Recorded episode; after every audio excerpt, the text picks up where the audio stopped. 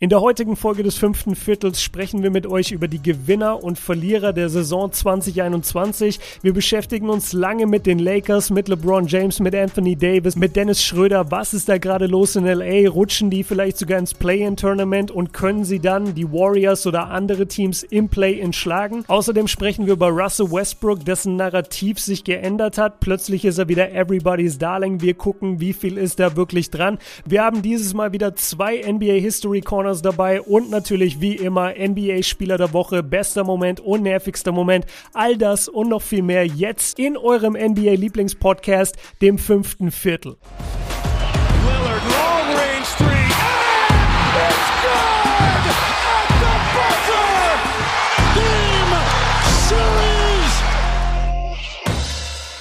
Was geht ab, liebe Basketballfreunde? Einen wunderschönen guten Morgen. Basketball Deutschland, Österreich, Schweiz, das fünfte Viertel ist wieder am Start und kurz bevor es endlich losgeht. Wir haben jetzt noch zwölf Tage, dann Play-In-Tournament und dann endlich Playoffs. Björn gönnt sich jetzt noch mal einen Kurzurlaub. Ich habe bei uns ein Skript reingeschrieben, in Anführungsstrichen Urlaub. Machst du auch wirklich Urlaub oder ist es eher so, ja... Ja, es geht so. Also erstmal, Leute, ich bin da, weil deine Anmod klang gerade so, als wäre ich gar nicht hier.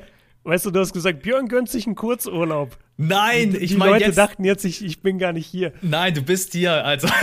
ja, also keine Sorge. Äh, nächste Woche bin ich nicht da. Da wirst du einen äh, Special Guest haben, der mich vertritt. Ja, ganz kurz zu meinen, zu meinen Urlaubsplänen. Also, sie funktionieren natürlich hinten und vorne nicht, wie das bei jedem YouTuber ist und bei jedem Selbstständigen, weil man hat doch irgendwie den ganzen Tag dann wieder mit seinem Job zu tun.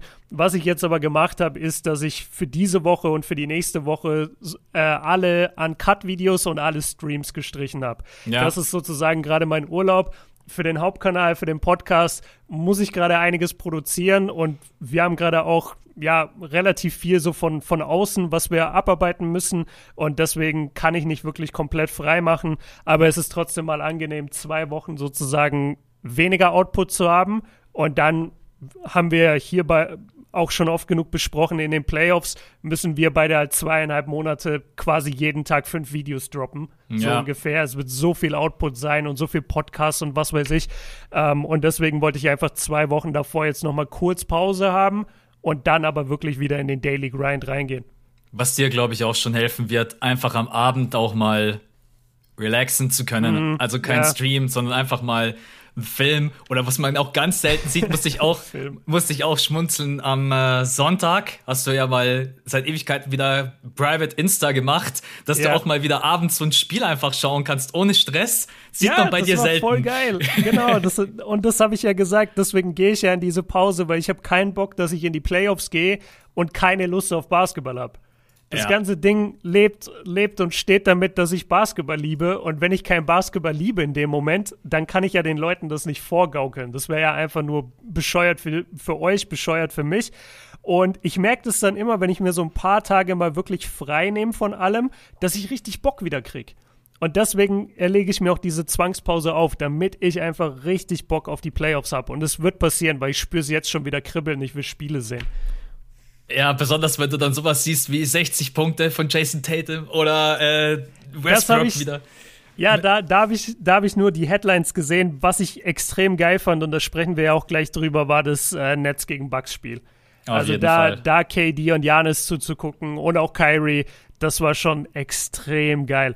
Ähm, lass uns kurz mal, ich will kurz was sagen, Leute, für euch da draußen. Max und ich Früher war es so, wir haben uns angerufen für die Podcasts und ich würde sagen, wir sind so spätestens nach fünf Minuten reingegangen.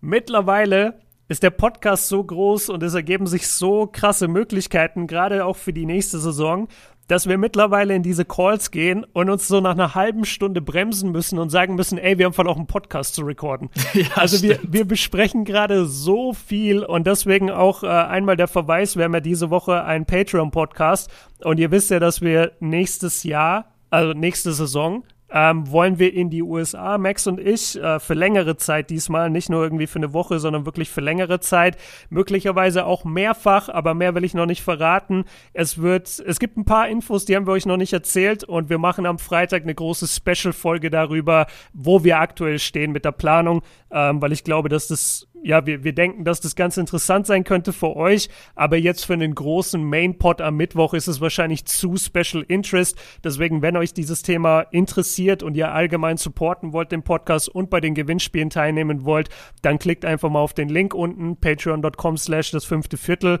Und was ist unser Beitrag? Ich glaube, drei Dollar oder so?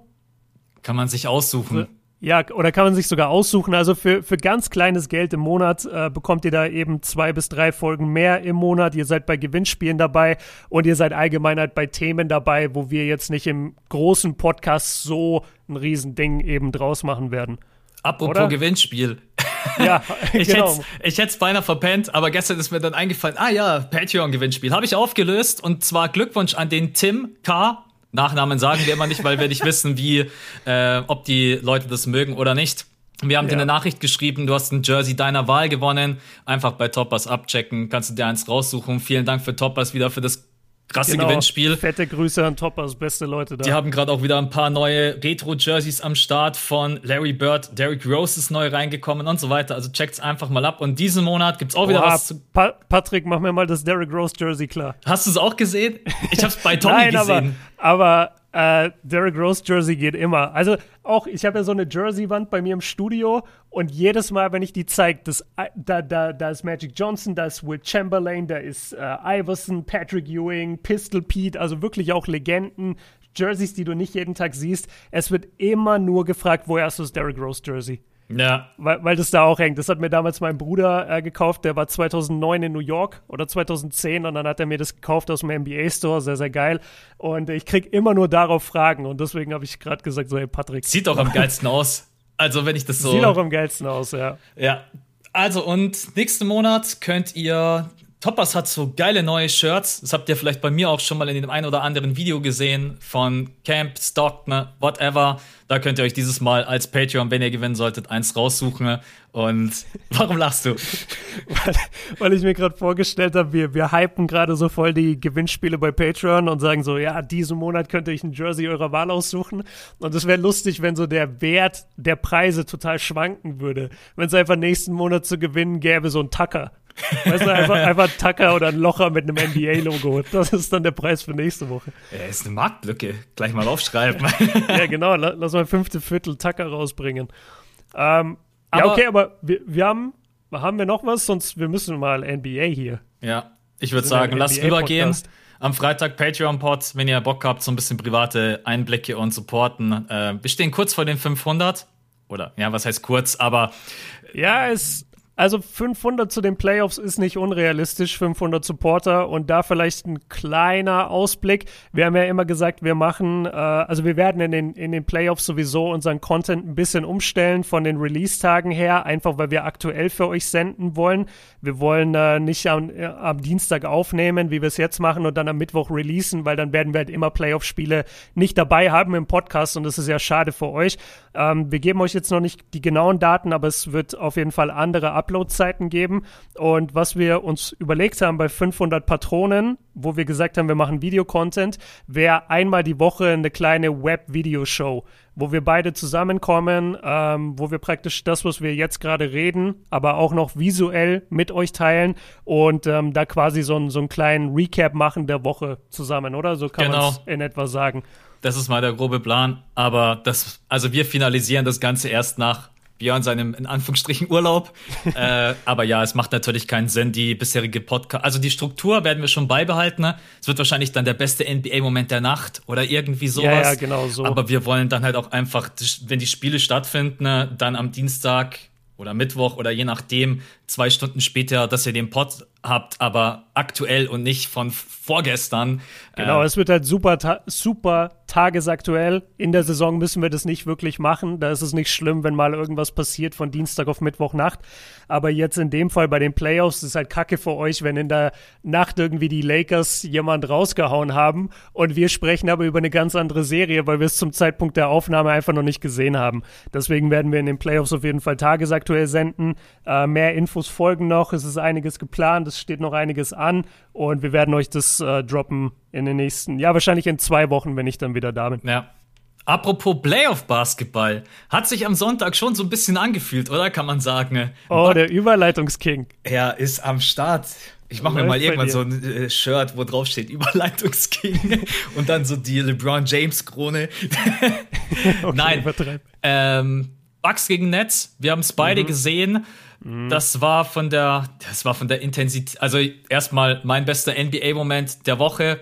Äh, ich habe auch kurzzeitig überlegt, ob ich Kevin Porter Jr. seine 50 Punkte mit reinnehme, die, sicher, die sicherlich auch geil waren. Jason Tatum hat auch Oder 60 Tatum Punkte. 60. Ja, eben. auf jeden Fall. Also da waren ein paar geile Dinger dabei, aber dieses Bucks-Nets-Game, weil da war einfach alles mit dabei. Kevin Durant geil gespielt, Janis geil gespielt, Primetime äh, sowieso für uns äh, Deutsche um 21.30 Uhr.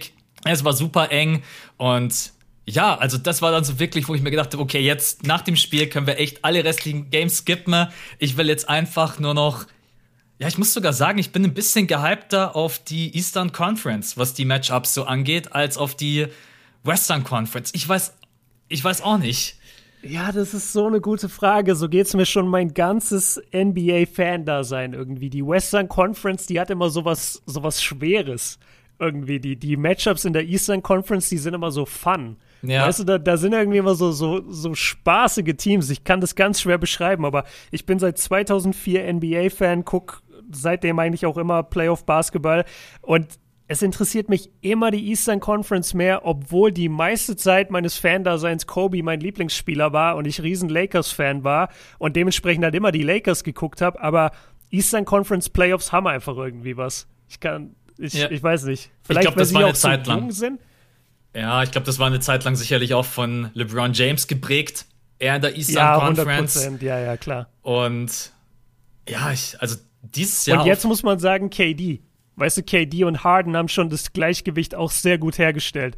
Weil wenn du dir jetzt überlegst, KD wäre irgendwo im Westen geblieben und Harden wäre noch in Houston, ey, dann, dann wäre die Western Conference, dann würden da so viele Stars jetzt gar nicht spielen in den Playoffs. Da ist ja. es eigentlich ziemlich gut und da kommen wir auch gleich bei Gewinner und Verlierer der Saison drauf, was unser Hauptthema ist. Aber also du sagst, dein bester Moment war, war was jetzt genau? Worauf, worauf das, hast du es festgelegt? Das, das, Spiel selber, aber sicherlich auch die beiden Leistungen von Janis und Kevin Durant, weil es einfach mhm. geil war, wie die beiden sich battlen. Auch ja. einfach witzig. Janis, äh, man muss ja mal wirklich darüber sprechen die haben ja Janis in der Dreierlinie wirklich nicht verteidigt. Also egal ob der Andre Jordan oder Blake Griffin. Und dann merkt man, wie ein zweifacher MVP, Depoy, Defensive Player of the Year, dasteht und denkt sich, okay, jetzt stehe ich frei. Verdammt, ich muss den Dreier nehmen. Man sieht ja. ihm einfach so richtig an der ganzen Körpersprache. Er fühlt sich so unwohl. Aber wenn er dann trifft, wie an dem Abend, dann, ich habe es auch nicht ganz verstanden, warum die Nets dann nicht trotz allem gesagt haben, okay, wir sehen, Janis sein Jumper fällt heute einigermaßen. Der hat ja auch den einen, äh, ich glaube, das war sogar ein Turnaround übers Backboard. Da habe ich kurzzeitig mm, gedacht, ja, was ist jetzt los? Der war geil. Aber irgendwie muss man dann, glaube ich, schon auch, ja, ich hätte das, glaube ich, adjusted, hätte gesagt, ey, bitte, jetzt Janis. Äh, aber die Gefahr ist natürlich, dass Janis dich im Drive dann einfach komplett killt. Ich ja. glaube, ich glaube, du verlässt dich einfach darauf, der Jumper wird halt nicht immer fallen. Ja. Und klar, er hat dann mal einen Abend, wo es am Ende auf dem Scoreboard so aussieht, auf dem Statistikbogen. Ich weiß gar nicht, was hat er geschossen? Ich glaube, vier von acht, aber ich habe ihn nicht mehr offen im Boxscore. Ja. Aber ich glaube, okay, vier von also, acht. Genau, also das sind dann 50 Prozent oder lass es 40 Prozent sein, wenn es irgendwie anders war. Okay, aber das passiert halt einmal, weißt du, gefühlt in der Saison, gerade im Matchup mit den Nets. Und du hast ja gesehen, wie hart er DeAndre und Blake zerstört hat, wenn er die im Post hatte. Ja. Also da, da gab es ja überhaupt kein äh, Gegenankommen von den beiden. Und dann willst du nicht auch noch im Drive geschlagen werden, wenn dann Janis wirklich ganz oben steht, dann sinkst du halt ab und sagst, ey, schieß das Ding. Was ist eigentlich mit Blake los? Der Dank, es ist echt, man hat das Gefühl, der hat die Pistons richtig verarscht, oder? Ich glaube, es ist reine Spielfreude. Ja. Wenn du zwei Meter, was ist das, zwei Meter sechs, wenn du zwei Meter sechs groß bist und über ein Jahr nicht dankst, das hat nicht nur damit zu tun, dass du nicht mehr fit bist. Das hat einfach damit zu tun, auch, dass du keine Spielfreude empfindest. Und ich glaube, vielleicht wollte er damit auch unterschwellig irgendwie ein Statement setzen. Äh, ist natürlich hart, so das ein Jahr durchzuziehen, bis dann die Leute merken, ach krass, der hat seit einem Jahr nicht gedankt. Aber scheinbar war das sein, sein Film und ich glaube echt, er, er hat einfach neue, äh, neue Muße, weißt du, neue Inspiration überhaupt. Ja. Der ist halt voll versauert da in Detroit. Ich mach's mal kurz, mein bester Moment diese Woche war eigentlich auch in diesem Spiel Es bezieht sich aber nur auf KD. Also ich habe in dem Spiel eine Wertschätzung für KD wiedergefunden bei mir, die ich eigentlich schon vergessen hatte, weil ich, ich halte ihn schon für einen der besten Spieler in der NBA. Aber was ich da wieder gesehen habe von dem, das ist so effortless, weißt du, das ist so flüssig, was der Typ macht. Wir haben ihn ja damals gesehen in Golden State Live und als wir und als wir rein sind und ihm beim Aufwärmen zugeguckt haben, das erste, auch was wir gesagt haben, ist, ey, der Typ bewegt sich wie Wasser. Also mhm. der, der ist flüssig in seinen Bewegungen, das ist so smooth. Und das dann in dem Spiel zu sehen und wie PJ Tucker, es gab ja dann diesen kleinen Soundbite, ich weiß nicht, ob du den gesehen hast, wo PJ Tucker äh, nach einem erfolgreichen Kevin Durant Basket ähm, dann auch zu ihm geht und sagt so, ey, ich habe mir deine letzten drei Spieler angeguckt, bevor ich heute in dieses Spiel bin, um dich zu verteidigen. Diesen Move da auf der linken Seite, den hast du doch gar nicht im Repertoire. Der, der war so richtig angepisst, PJ Tucker. Und dann hat Kevin Durant auch nur so gesagt, so ungefähr so, ja, aber du weißt doch, dass ich das kann. Du weißt doch, ich bin Kevin Durant. Und wirklich, äh, Janis hat nach dem Spiel auch eine sehr lange oder sehr lange in seiner PK über KD gesprochen und hat auch gesagt, das ist, das ist nicht so, dass ich in Schlagabtausch mit KD gehe und mich dabei wohlfühle. Jedes Mal, wenn ich im Schlagabtausch mit KD gehe, haben wir ein Problem. Weil KD kann das, zehn Possessions hintereinander scoren und effizient ja. sein. Ich kann das nicht. Wir, wir sind ein Basketballteam sozusagen. Und, und er hat damit halt KD übertriebene Props gegeben und, und äh, hat sich da auch als großer Fan geoutet. Und so ging es mir auch beim Zugucken. Also jemand, der auf so einem hohen Niveau Basketball spielen kann, habe ich eigentlich außer LeBron noch nie jemand gesehen. Und das, das macht einfach Spaß, ihm zuzugucken. Und Kobe. Sorry, Kobe habe ich auch gesehen. Hast du die letzte Possession verstanden? Dass KD da so früh den Wurf genommen hat? Nein, ich hab, ich hab's nein, im Stream war ich angepisst. Ich habe es überhaupt nicht verstanden, weil es waren noch 3,8 waren, glaube ich, auf der Uhr. Nagelt mhm. mich nicht drauf fest, sowas. Er kriegt den Ball und schließt dann direkt bei 2,8 ab wo ich mir gedacht habe, du hast ja locker genügend Platz, um kurz einen Drive anzusetzen, Ball zurückzuziehen, also besser zu kreieren. Das war irgendwie so. Er hat den, was mich so gestört hat, war, er hat den Korb gar nicht gesehen. Ja. Er hat den Ball gefangen, hat sich umgedreht und hat sofort in der gleichen Bewegung praktisch geworfen. Natürlich kann er das, aber das ist schon ein vergleichsweise sehr schwerer Wurf. Ich habe es nicht verstanden, nee der Witz ist, dass das bei ihm sogar, wenn man es in der Wiederholung gesehen hat, ein guter Look war, weil er halt einfach so groß ist. Natürlich. am Ende ist immer ein guter Look für KD, aber du musst den vielleicht einfach nicht nehmen am Ende des Spiels mit, wie viel waren es? 3, irgendwas Sekunden, ne? Ja, das genau. Das ist halt schon eine Menge Zeit im Basketball. Habe ich nicht verstanden. Nee, das muss ich sagen, könnte ich jetzt zum nervigsten Moment machen, weil da bin ich echt angepisst gewesen. Weil ich, das ich hatte man mir mehr erhofft. spielen müssen, ja. Ja. Also, äh, kurze Frage an dich. In solchen Momenten ne, muss man sagen, Kevin Durant braucht den Ball in der Hand? Oder ist es in den Playoffs, wenn du Harden und Kyrie auf dem Feld hast, völlig egal? Nee, ich würde sagen, der Ball muss bei KD sein. Es ich auch, weil niemand, der weil so niemand kreieren kann. Ja, und vor allen Dingen, weil ihn halt niemand verteidigen kann. Er, er macht halt all das, was Harden und Kyrie können, ist dabei aber 2,10 Meter. Zehn. Und, und das ist der Unterschied. Das ja. kannst du einfach nicht verteidigen. Und das Einzige, was ich noch sagen würde, bei Harden kannst du halt davon ausgehen, dass er in 95% der Fälle ein Foul ziehen, ziehen könnte. Das, das kann stimmt, dir halt, ja. das kann dir halt helfen. Aber nee, der, der Ball muss zu KD. 100%. Okay, da sind wir uns auf jeden Fall einig. Nervigster NBA-Moment. Ich habe schon mal ganz kurz angedeutet bei dir, bevor wir überhaupt rein sind in den Podcast. Ja, ich Und bin gespannt. Ich habe mich wirklich gefreut, als, auch ich die, als ich die Meldungen gelesen habe. LeBron James steht kurz vor dem Comeback. Dann ging alles doch viel, viel schneller als erwartet. Es hieß erst Montag, Dienstag, Mittwoch. Dann war er schon am Samstag, Samstagnacht das erste Mal mit am Start. Natürlich irgendwie noch eingerostet, viele Turnover. Und dann auch in dem Spiel darauf Körpersprache richtig mies. Dann diese Aussage, ich werde nie wieder bei 100% sein. Und wo ich dann wirklich mir gedacht habe, Alter, jetzt reicht's mal, wo er sich dann über das Play-In-Tournament beschwert hat. Genau in dem Moment, als die Lakers quasi kurz davor waren, reinzurutschen. Jetzt muss man sagen, sie haben heute Nacht tatsächlich gegen die Nuggets gewonnen, ohne Dennis Schröder und ohne LeBron James. Ja. Was ich niemals erwartet hätte. Aber wo ich mir einfach so denke, wie kommst du denn zurück? Was ist das für eine Körpersprache? Auch für dein ganzes Team willst du jetzt mit der, damit motivierst du keinen von deinen Teammates. Dann diese Aussage von 100 Prozent. Du weißt, ich bin jemand, ich enthalte mich immer dieser Goat-Debatte. Aber wäre Michael Jordan jemals zurückgekommen und hat gesagt, ich werde nie wieder bei 100% sein? Ich weiß, das ja. hat mich einfach, also ich weiß nicht, einfach die Art und Weise, weil ich glaube, vielleicht ist ihm manchmal gar nicht bewusst, was was er auch für eine Strahlkraft hat auf Fans, auf Mitspieler. Und er wirkt gerade wieder so negativ. Und wenn er so drauf ist, kann ich ihn einfach nicht leiden. Sorry, ich, diesen mhm. LeBron James, der immer lamentiert, ich werde nicht mehr bei 100% sein, what is Play-In-Tournament ist scheiße, der Typ gehört gefeuert, äh, so diese ganze, und auch die Körpersprache, das hat mich einfach echt genervt. Ja, hast du gut zusammengefasst. Ist gerade keine leichte Zeit für, ich glaube, LeBron insgesamt. Ich glaube, LeBron ist gerade wirklich nicht besonders happy.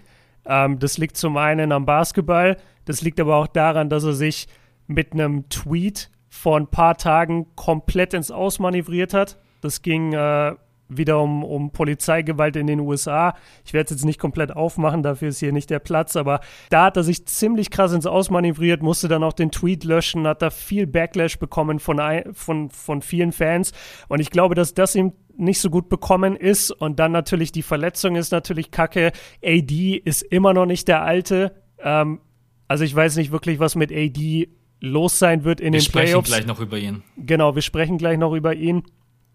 Ja, und dann, wie du sagst, dann, dann hat er halt auch die Statements noch, die die NBA betreffen. Und das mit dem Play-In und mit den Ich bin keine 100 Prozent. Das ist natürlich immer schwierig zu verstehen, was in seinem Kopf vorgeht, weil ich würde, ich würde dir widersprechen, indem ich sage, LeBron ist übertrieben darauf bedacht, was er sagt, wie er es sagt, wann er was sagt und was das für eine Auswirkung hat. Also mhm. das wird ihm schon die ganze Karriere nachgesagt, dass er so krass penibel ist, wann er wo, wann was sagt.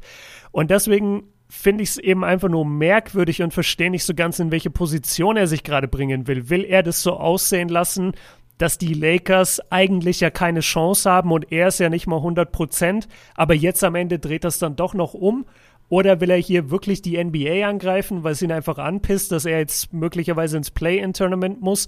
Ich weiß es nicht. Ich glaube, der Typ ist gerade einfach ziemlich frustriert. Und das muss So wirkt er auch auf dem Feld. Genau, und, und genau, und dann kommt noch die Körpersprache auf dem Feld dazu.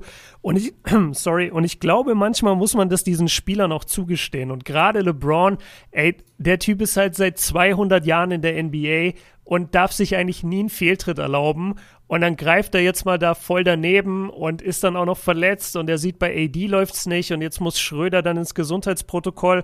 Das ist, das sind alles so Punkte. Ich glaube, der ist einfach krass frustriert. Und, ja. und dann äußert sich das halt, wenn du jeden Tag 100 Kameras in dein Gesicht gedrückt bekommst. Ja, also normalerweise bin ich auch bei dir. Wir sagen es ja auch immer, LeBron James, jemand, der, glaube ich, über jeden Satz dreimal nachdenkt. Ich habe das Gefühl, das hat er jetzt in dieser Woche nicht getan. Äh, falls doch, wäre der Tweet fragwürdig.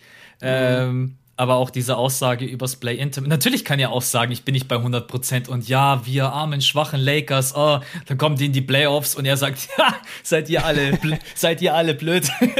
so quasi, äh, natürlich sind wir alle bei Wirklich, Wenn es wirklich so simpel wäre, wäre echt lustig. Ja, nee, aber ist es, ist es glaube ich nicht. Ähm, ja, also finde ich eigentlich auch ganz gut, dass du ihn ein bisschen verteidigt hast, weil man muss es auch immer aus zwei Perspektiven sehen.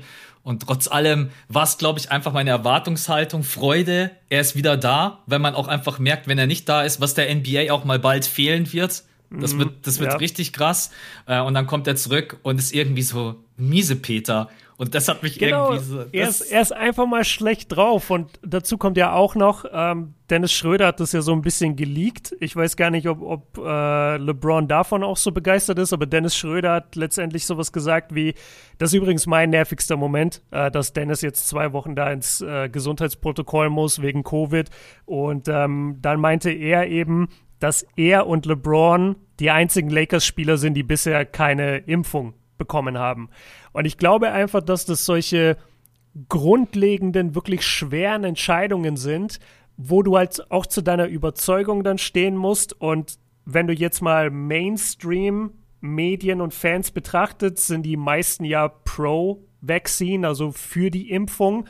Und da so dann auch so kritisiert zu werden, wahrscheinlich die ganze Zeit von Leuten um dich herum, die dir sagen, ey, lass dich halt impfen. Ist doch kacke, mhm. lass dich halt impfen, weißt du? Und du willst es aber nicht, weil es halt deine Überzeugung ist, ob die jetzt richtig ist oder falsch, sei dahingestellt. Ich glaube, das zieht einen schon ganz gut runter. Also der wird aktuell mental wahrscheinlich nicht im besten Place sein. Und ja, man kann ihn jetzt voll kritisieren oder man sagt halt, ey, der ist einfach gerade kacke drauf und, und lass einfach die Spieler abwarten. Also ich verstehe deinen Take total. Nur, wie du auch gesagt hast, manchmal ist es gar nicht schlecht, sich vielleicht auch vorzustellen, nicht jeder NBA-Spieler ist Kawhi. Also nicht jeder ist ein Roboter, sondern es gibt auch die Leute aus Fleisch und Blut. Und da muss man auch LeBron manchmal dazuzählen. Ja, ich glaube auch, dass da kommt wieder der. Ich glaube, dass heute Nacht ihm das, ja, dass die Lakers dieses Spiel gegen die Nuggets gewonnen haben. Ich glaube, mhm. das kann allen so ein bisschen, weil du hast den Schedule wahrscheinlich auch gesehen, der jetzt ansteht. Äh, Clippers, Trailblazers, Suns und Knicks. Nix. Ja, genau, der ist schon, der ist schon heftig. Hast du eigentlich mitbekommen, was bei äh, Dennis Schröder genau, also war ja, ich habe bloß auf seinem YouTube-Channel das neueste Video gesehen, das ist allerdings so weit zurück. Äh, da war er ja im mhm. Freizeitpark, damit hat es, denke ich, nichts zu tun, weil das war kurz nach dem Netzspiel weil er nämlich auch er oder beziehungsweise seine Frau, Freundin, da ganz kurz ja. über den Twist zwischen ihm und Kyrie gequatscht hat. Also das ist ja, wie lange ist das schon her? Das ist doch schon wieder drei Wochen oder sowas. Ah, krass, nee, das habe ich gar nicht gesehen. Also da seht ihr mal, die Vlogs von Dennis Schröder sind totally up to date, aber. ja, gut, ich glaube, das ist auch nicht sein Anspruch, dass, nee, die, dass die up to date sind. Ähm, aber ich habe gestern aber jetzt bloß die ist, Meldung. Was ist genau deine Frage? Ich habe gestern bloß die Meldung, aber warum also hat er gegen was hat er verstoßen? Warum muss er ins Corona-Protokoll? Das wurde irgendwie so, nirgendwo festgehalten. Ne? Ähm, also ich glaube, die, die Meldung von Shams war ja nur, er, er muss mhm. sich dem Gesundheitsprotokoll sozusagen beugen. Ich habe da ein bisschen rumgelesen, das ist jetzt ohne Gewehr.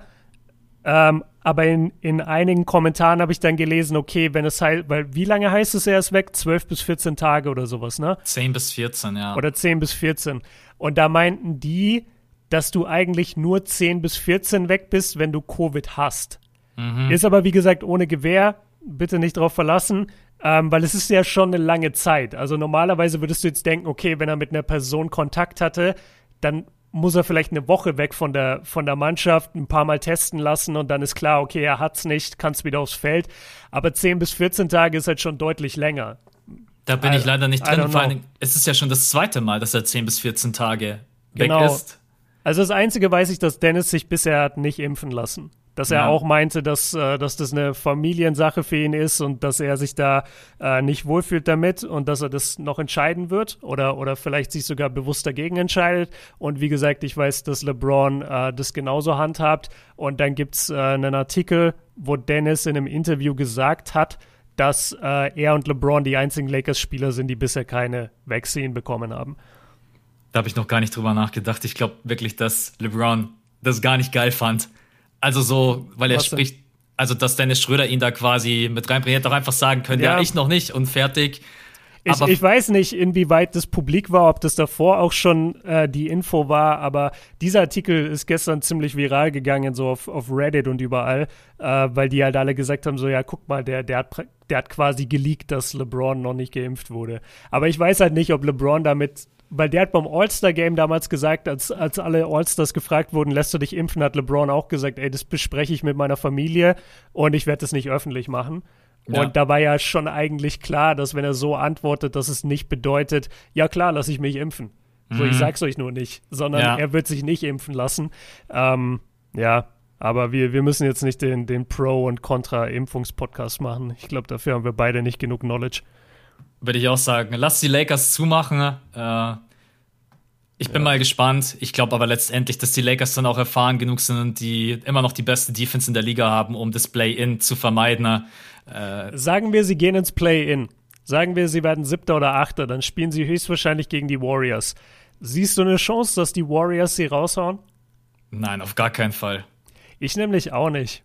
Deswegen mache ich mir gar nicht so die Sorgen. Ich kann mir nicht vorstellen, dass die Warriors die raushauen können. Nein, also das wäre natürlich, das wäre natürlich absolut episch. Curry gegen LeBron James im Play-In, aber man muss ich, ja auch. Ich wüsste einfach nicht, wie sie es machen wollen. Also die, die Lakers sind halt ein vollständiges NBA-Team. Und die Warriors sind G-League-Team mit zwei, drei Spielern, die, die gut sind. Also mit, mit Wiggins, wenn du, ja, Wiggins musst du zählen, Draymond Curry, Oubre manchmal. Und, und wer ist da noch? Weißt du, und bei den Lakers, das ist halt ein Team, was contenten will. Ja. Also ich sehe da keinerlei Chance, dass die Warriors das machen, obwohl es natürlich ein geiler Upset wäre. also ich würde es schon hart feiern, aber ich kann es mir nicht vorstellen. Ich glaube auch nicht. Und ja. deswegen ist dieses Thema Play-In auch gar nicht so die Gefahr, finde ich. Nee, denke ich. Also da müsste Curry schon den übermenschlichen Abend erwischen und 50 aufwärts droppen. Was oder vielleicht 40. Aber wie bei dieser Defense? Die Aber sind ja nicht blöd. Die wissen auch, der Einzige, der da einen Ball werfen kann, ist Curry. Ja, deswegen, äh, also. Stell dir vor, Wiggins explodiert voll. Wiggins macht Wiggins plötzlich. mit 40. Oh Mann, äh, das wäre, nein. Äh, Glaube ich nicht, aber lassen wir uns mal überraschen, wie es Play-In aussieht. Die tauschen gerade die Positionen sowieso rauf und runter. Mal sind die Mavs auf der 6, dann auf der 7, die Trailblades auf der 7. Ja. Äh, da musst du stellenweise gucken, welche Tabelle ist überhaupt richtig. Manchmal zeigen auch. Das hast du gezeigt, ne, bei Instagram. Genau, die Standings. Woran lag das denn? Ich habe keine Ahnung. Mich haben so viele gefragt, habe ich gesagt, Jungs, ich habe auch keine Ahnung, warum die Standings bei Google so sind, bei der NBA so, bei ESPN so. Das macht die NBA nur, um LeBron zu beruhigen. Ja. Weil die wissen, dass er immer auf NBA.com direkt checkt. Und dann, da, und dann dachten sie sich, nee, komm, wir stellen die Lakers weiter hoch. Ja, gut. Also Stand jetzt übrigens sind die Lakers an der 5. Äh, sie haben aber auch ein Spiel jetzt Vorsprung zu den anderen Teams unter ihnen. Und ja, im schlimmsten Fall rutschen sie an die 7. Und dann spielen sie gegen die Warriors und sind trotzdem in den Playoffs. Also ich, ja. ich sehe das einfach nicht. Deswegen macht euch keine Sorgen. Ich bin da auch relativ entspannt. Spieler der Woche. Ich mach's kurz. Jason Tatum.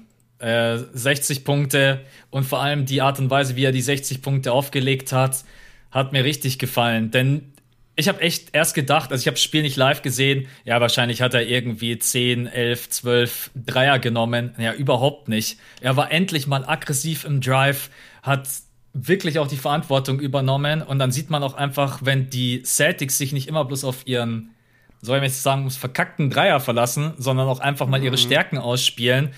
Ja, und dann waren die Quoten, ich habe es mir sogar noch mal aufgerufen für euch, ähm, 20 von 37 aus dem Feld, wie gerade eben angesprochen, 5 von 7 also nur sieben Dreier genommen, 17 Mal an die Freiwurflinie, was man bei ihm ja so gut wie überhaupt nicht sieht. Also Jason Tatum ist ja niemand, der oft an der Freiwurflinie ist. Und 60 Punkte hat damit Larry Bird überholt, oder? Eingestellt. Eingestellt, eingestellt. eingestellt. Genau, Bird hat richtig. auch mal 60. Ja, also natürlich auch ein Overtime-Spiel, muss man auch dazu sagen. Finde ich immer ganz wichtig bei so Scoring-Sachen. Ja. Overtime-Spiel ist entscheidend, weil zum Beispiel Kobe's 81 waren ohne Overtime. Ja, das kann man das sich ist, nicht vorstellen. Ey, das ist, das ist so, das ist mein Lieblingsspiel, glaube ich, of all time. Das ist so geil. Muss man überlegen, so viele Punkte in nur vier. Ja, aber was halt auch ganz cool ist, wenn du 60 Punkte machst und die sind auch was wert. Also die Celtics ja. haben halt auch jeden Punkt gebraucht. Wenn du 60 machst und es ist ein Blowout von 20, dann ist es, hat es einfach immer einen anderen Stellenwert und so war es jetzt wirklich, dass man die Spurs überhaupt schlagen konnte, hat man wirklich jeden Punkt gebraucht.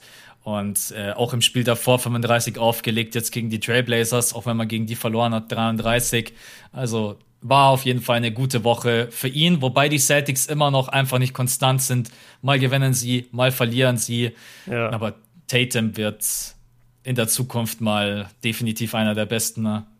ja, würde sogar sagen, vielleicht Top 5 Offensivspieler. Wenn mal so Typen ja. wie Kevin Durant, Harden und so weiter dann auch mal wirklich nicht jünger werden, dann ist Tatum da ganz weit vorne mit dabei.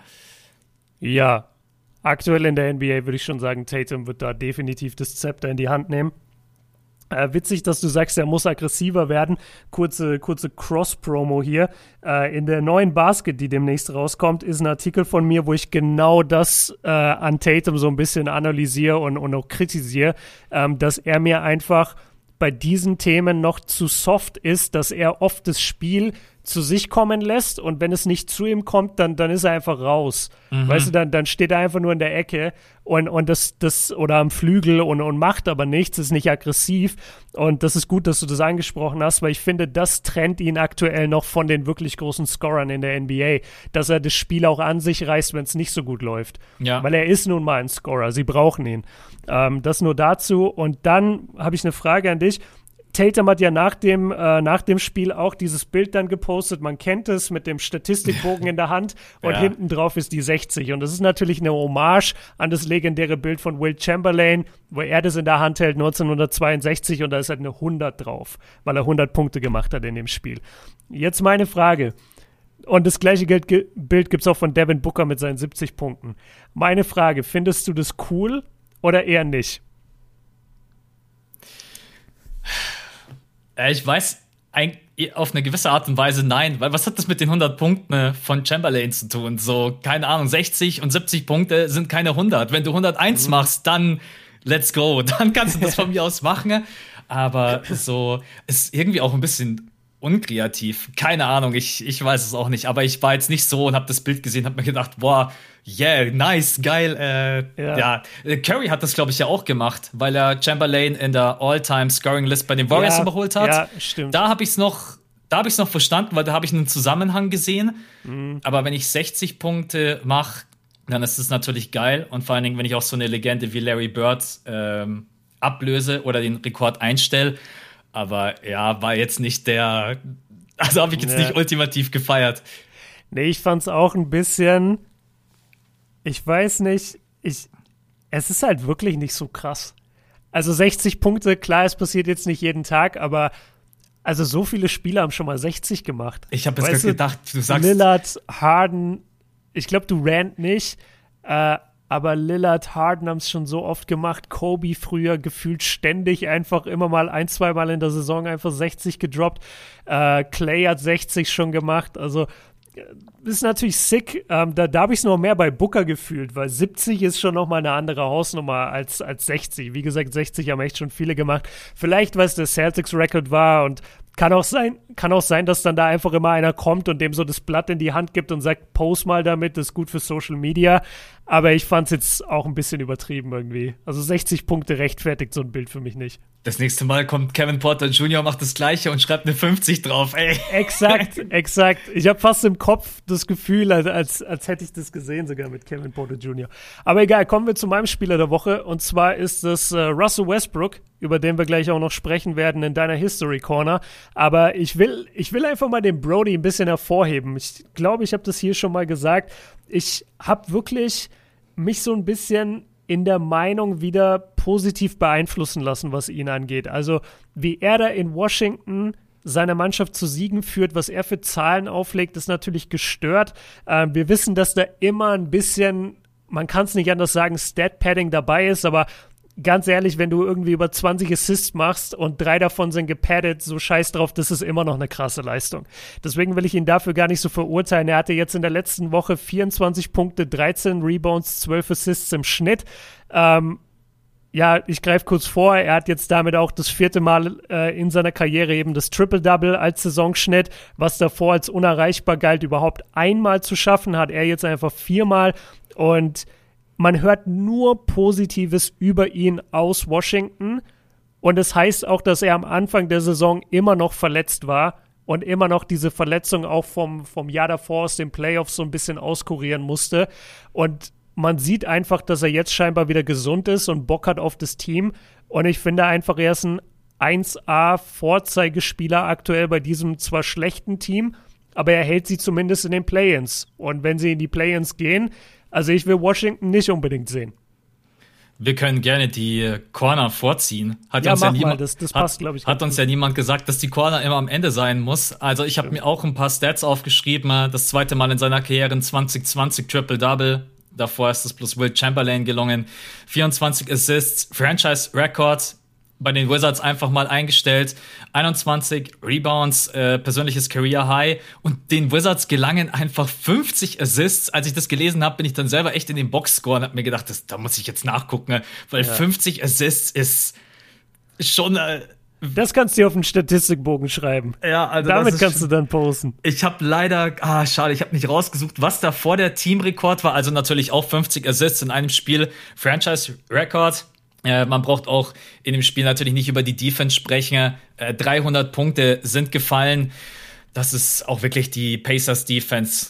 Boah, also weiß nicht, vielleicht quatschen wir so gleich über die Pacers, aber ja, Brody gibt auf jeden Fall Vollgas. Ich glaube, bei ihm ist es halt immer es gibt halt zwei Lager. Es gibt die Fans und die Fans haben eine emotionale Verbundenheit zu ihm und die feiern ihn, auch wenn sie wissen, dass er sicherlich ein paar Dinge hat, die man einfach kritisieren kann und auch darf. Und da darf man auch dann nicht die Leute, die dann eher neutral an die Sache gehen und ihn einfach nur als Spieler bewerten und ohne diese emotionale Verbundenheit, die dann als Hater betiteln. Also ich, ich sag das auch, weil ich natürlich oft als äh, Brody-Hater dargestellt werde, weil ich einfach sag, ähm, er ist halt nicht ineffizient, er ist ineffizient, er braucht viel mehr Possessions für diese Stats als andere Superstars. Sein Offensivrating ist überhaupt nicht. Und vor allen Dingen die ganzen Westbrook-Fans, wollen ja immer, dass man ihn immer noch in dieser Riege Superstar ansiedelt. LeBron James, Kawhi Leonard und so weiter. Da musst du dich ja, auch mit denen messen. Ne? Sorry, da ist er einfach nicht. Und also er ist eher so Paul George Level. Ja, und nur mal zum Vergleich für euch, so Nikola Jokic hat ein individuelles Offensivrating von 130 in der Saison. Brody ist bei 107. Wenn Brody auf dem Feld steht, hat er immer noch ein negatives Plus-Minus-Rating. Ich will deinen Case nicht kaputt machen. Es ist wirklich absolut genial, was er zockt. Und das vierte Mal, er hat übrigens über die, letzte fünf, über die letzten fünf Spielzeiten ein Triple-Double geaveraged. Das ist mhm. einfach nur krank. Und und deswegen an alle Fans da draußen, genießt es einfach. Und es gibt ja auch welche, die mögen das einfach, diese Art und Weise, wie er Basketball spielt. Man sagt ja immer so schön, Brody will den Korb zerstören. Also der hat eine richtig, manchmal wirkt er wie, als wenn er eine Wut hätte auf den Korb. Besonders als er noch jünger war, hat er ja manchmal gedankt, dass du gedacht hast, er will ja, einfach er nur. Er hasst einfach den Ring. Ja, genau, richtig. Die Art und Weise, wie er spielt, äh, kann man mögen, muss man nicht mögen. Man muss aber auch natürlich damit leben, wenn man seine Zahlen ganz normal analysiert. Aber ohne ihn brauchen wir, glaube ich, auch nicht reden. Dann wären sie sicherlich nicht in der Position. Und ja, man kann auch immer am Ende sagen, wenn es so leicht wäre, warum machen es nicht andere? Das ist sicherlich ein gutes Argument, aber. Ja, aber du musst halt. Das ist so ein schwieriges Argument, weil du kannst, wenn du ein Spieler vom Standing von Westbrook bist, kannst du schon bestimmte Dinge auch einfach erzwingen ist das falsche Wort, aber sozusagen für dich beanspruchen. Er reißt das Spiel halt komplett an sich in genau. Washington. Genau. Ja. Wenn du in Washington oder davor bei OKC oder auch in Houston, wenn du als Russell Westbrook mit dem Standing, das du hast in der NBA, wenn du da zu deinem Big Man gehst, der einfach nur ein Rotation Player ist und sagst, ey Dicker, wenn wir beide zum Rebound gehen, du weißt schon, dass das mein Rebound ist, ne? Verpiss dich. Da ist sowas von klar, in der Rangordnung, dass natürlich Westbrook jedes Mal diesen Rebound sich holt. Und genauso ist es immer klar bei jedem Coach, und das kann mir kein Westbrook-Fan da draußen erzählen, dass es nicht so ist, wenn Westbrook ein, zwei Assists fehlen fürs Triple-Double, der spielt auch sieben Minuten Garbage-Time durch wenn es sein muss, bis er diese zwei Assists hat. Und da kannst du jetzt sagen, ja, okay, aber das machen andere Spieler auch. Die gehen auch manchmal in die Garbage Time raus, um ihre Stats zu padden. Ja, klar. Aber bei Westbrook ist es schon sehr, sehr prominent, über seine Karriere gewesen. Und seit dieses Triple-Double-Ding Thema ist, seitdem ist es eben auch sehr auffällig, dass er immer mal wieder in den Spielen bleibt. Und das hat nichts damit zu tun, dass er krasse Performances hat, wo er dann 20 Assists spielt und vielleicht brauchen sie da wirklich jeden Einzelnen, damit sie gewinnen sage ich ja gar nichts dagegen, aber ihn da wirklich immer auf eine Stufe dann stellen zu wollen mit den wirklichen Superstars der NBA und so zu tun, als wären wir dann unfair in der Analyse, das stimmt einfach nicht, weil er hat dieses Niveau sozusagen nicht mehr und halten wir mal den Ball flach, er macht das Ganze gerade in Washington. Die sind zehnter Platz in der Eastern Conference. Ja. Die gehen ins Play-In, vielleicht gewinnen sie gegen die Pacers, aber ich glaube nicht, dass sie gegen die Celtics oder Hornets gewinnen. Also die, die, die werden höchstwahrscheinlich die Playoffs nicht erreichen. Aber das ist auch krass. Schau mal, ich bin in das Thema gerade reingegangen mit einem Lob für Westbrook. Und wir beide schaffen es dann aber auch nicht, dass es nicht in die negative Richtung geht. Aber das liegt wirklich. Und ich glaube, dass früher aber das so. ist gar nicht so negativ. Das ist einfach nur analytisch. Ich würde es, also. Ja, das, das ist halt so, so einordnend. Aber ich glaube, dass man das einfach nicht hören will. Und ich bin auch voll bei den Leuten, weil als ich 2006 der krasseste Kobe Bryant Stan auf der Welt war. Alter, du konntest mir noch so viel kommen mit Ineffizienz und mit Offensive Windshares und was willst du von man mir? Man will es nicht hören, wenn man Fan ist. Kobe ist einfach der geilste ever. So, das, das war meine so. Antwort. Du und denkst mein, dir als Fan halt die Fresse. Ja, halt die Fresse, der hat gerade 60 gedroppt. Was willst du von mir? Das war immer meine Antwort.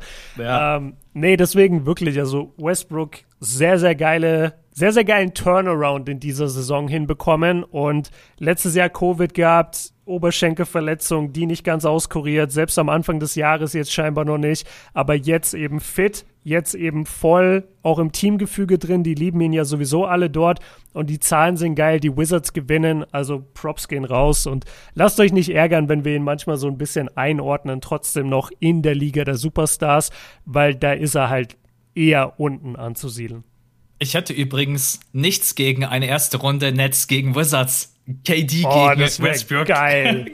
oh, hätte ich da Bock drauf. Aber die Nets kriegen die Eins nicht.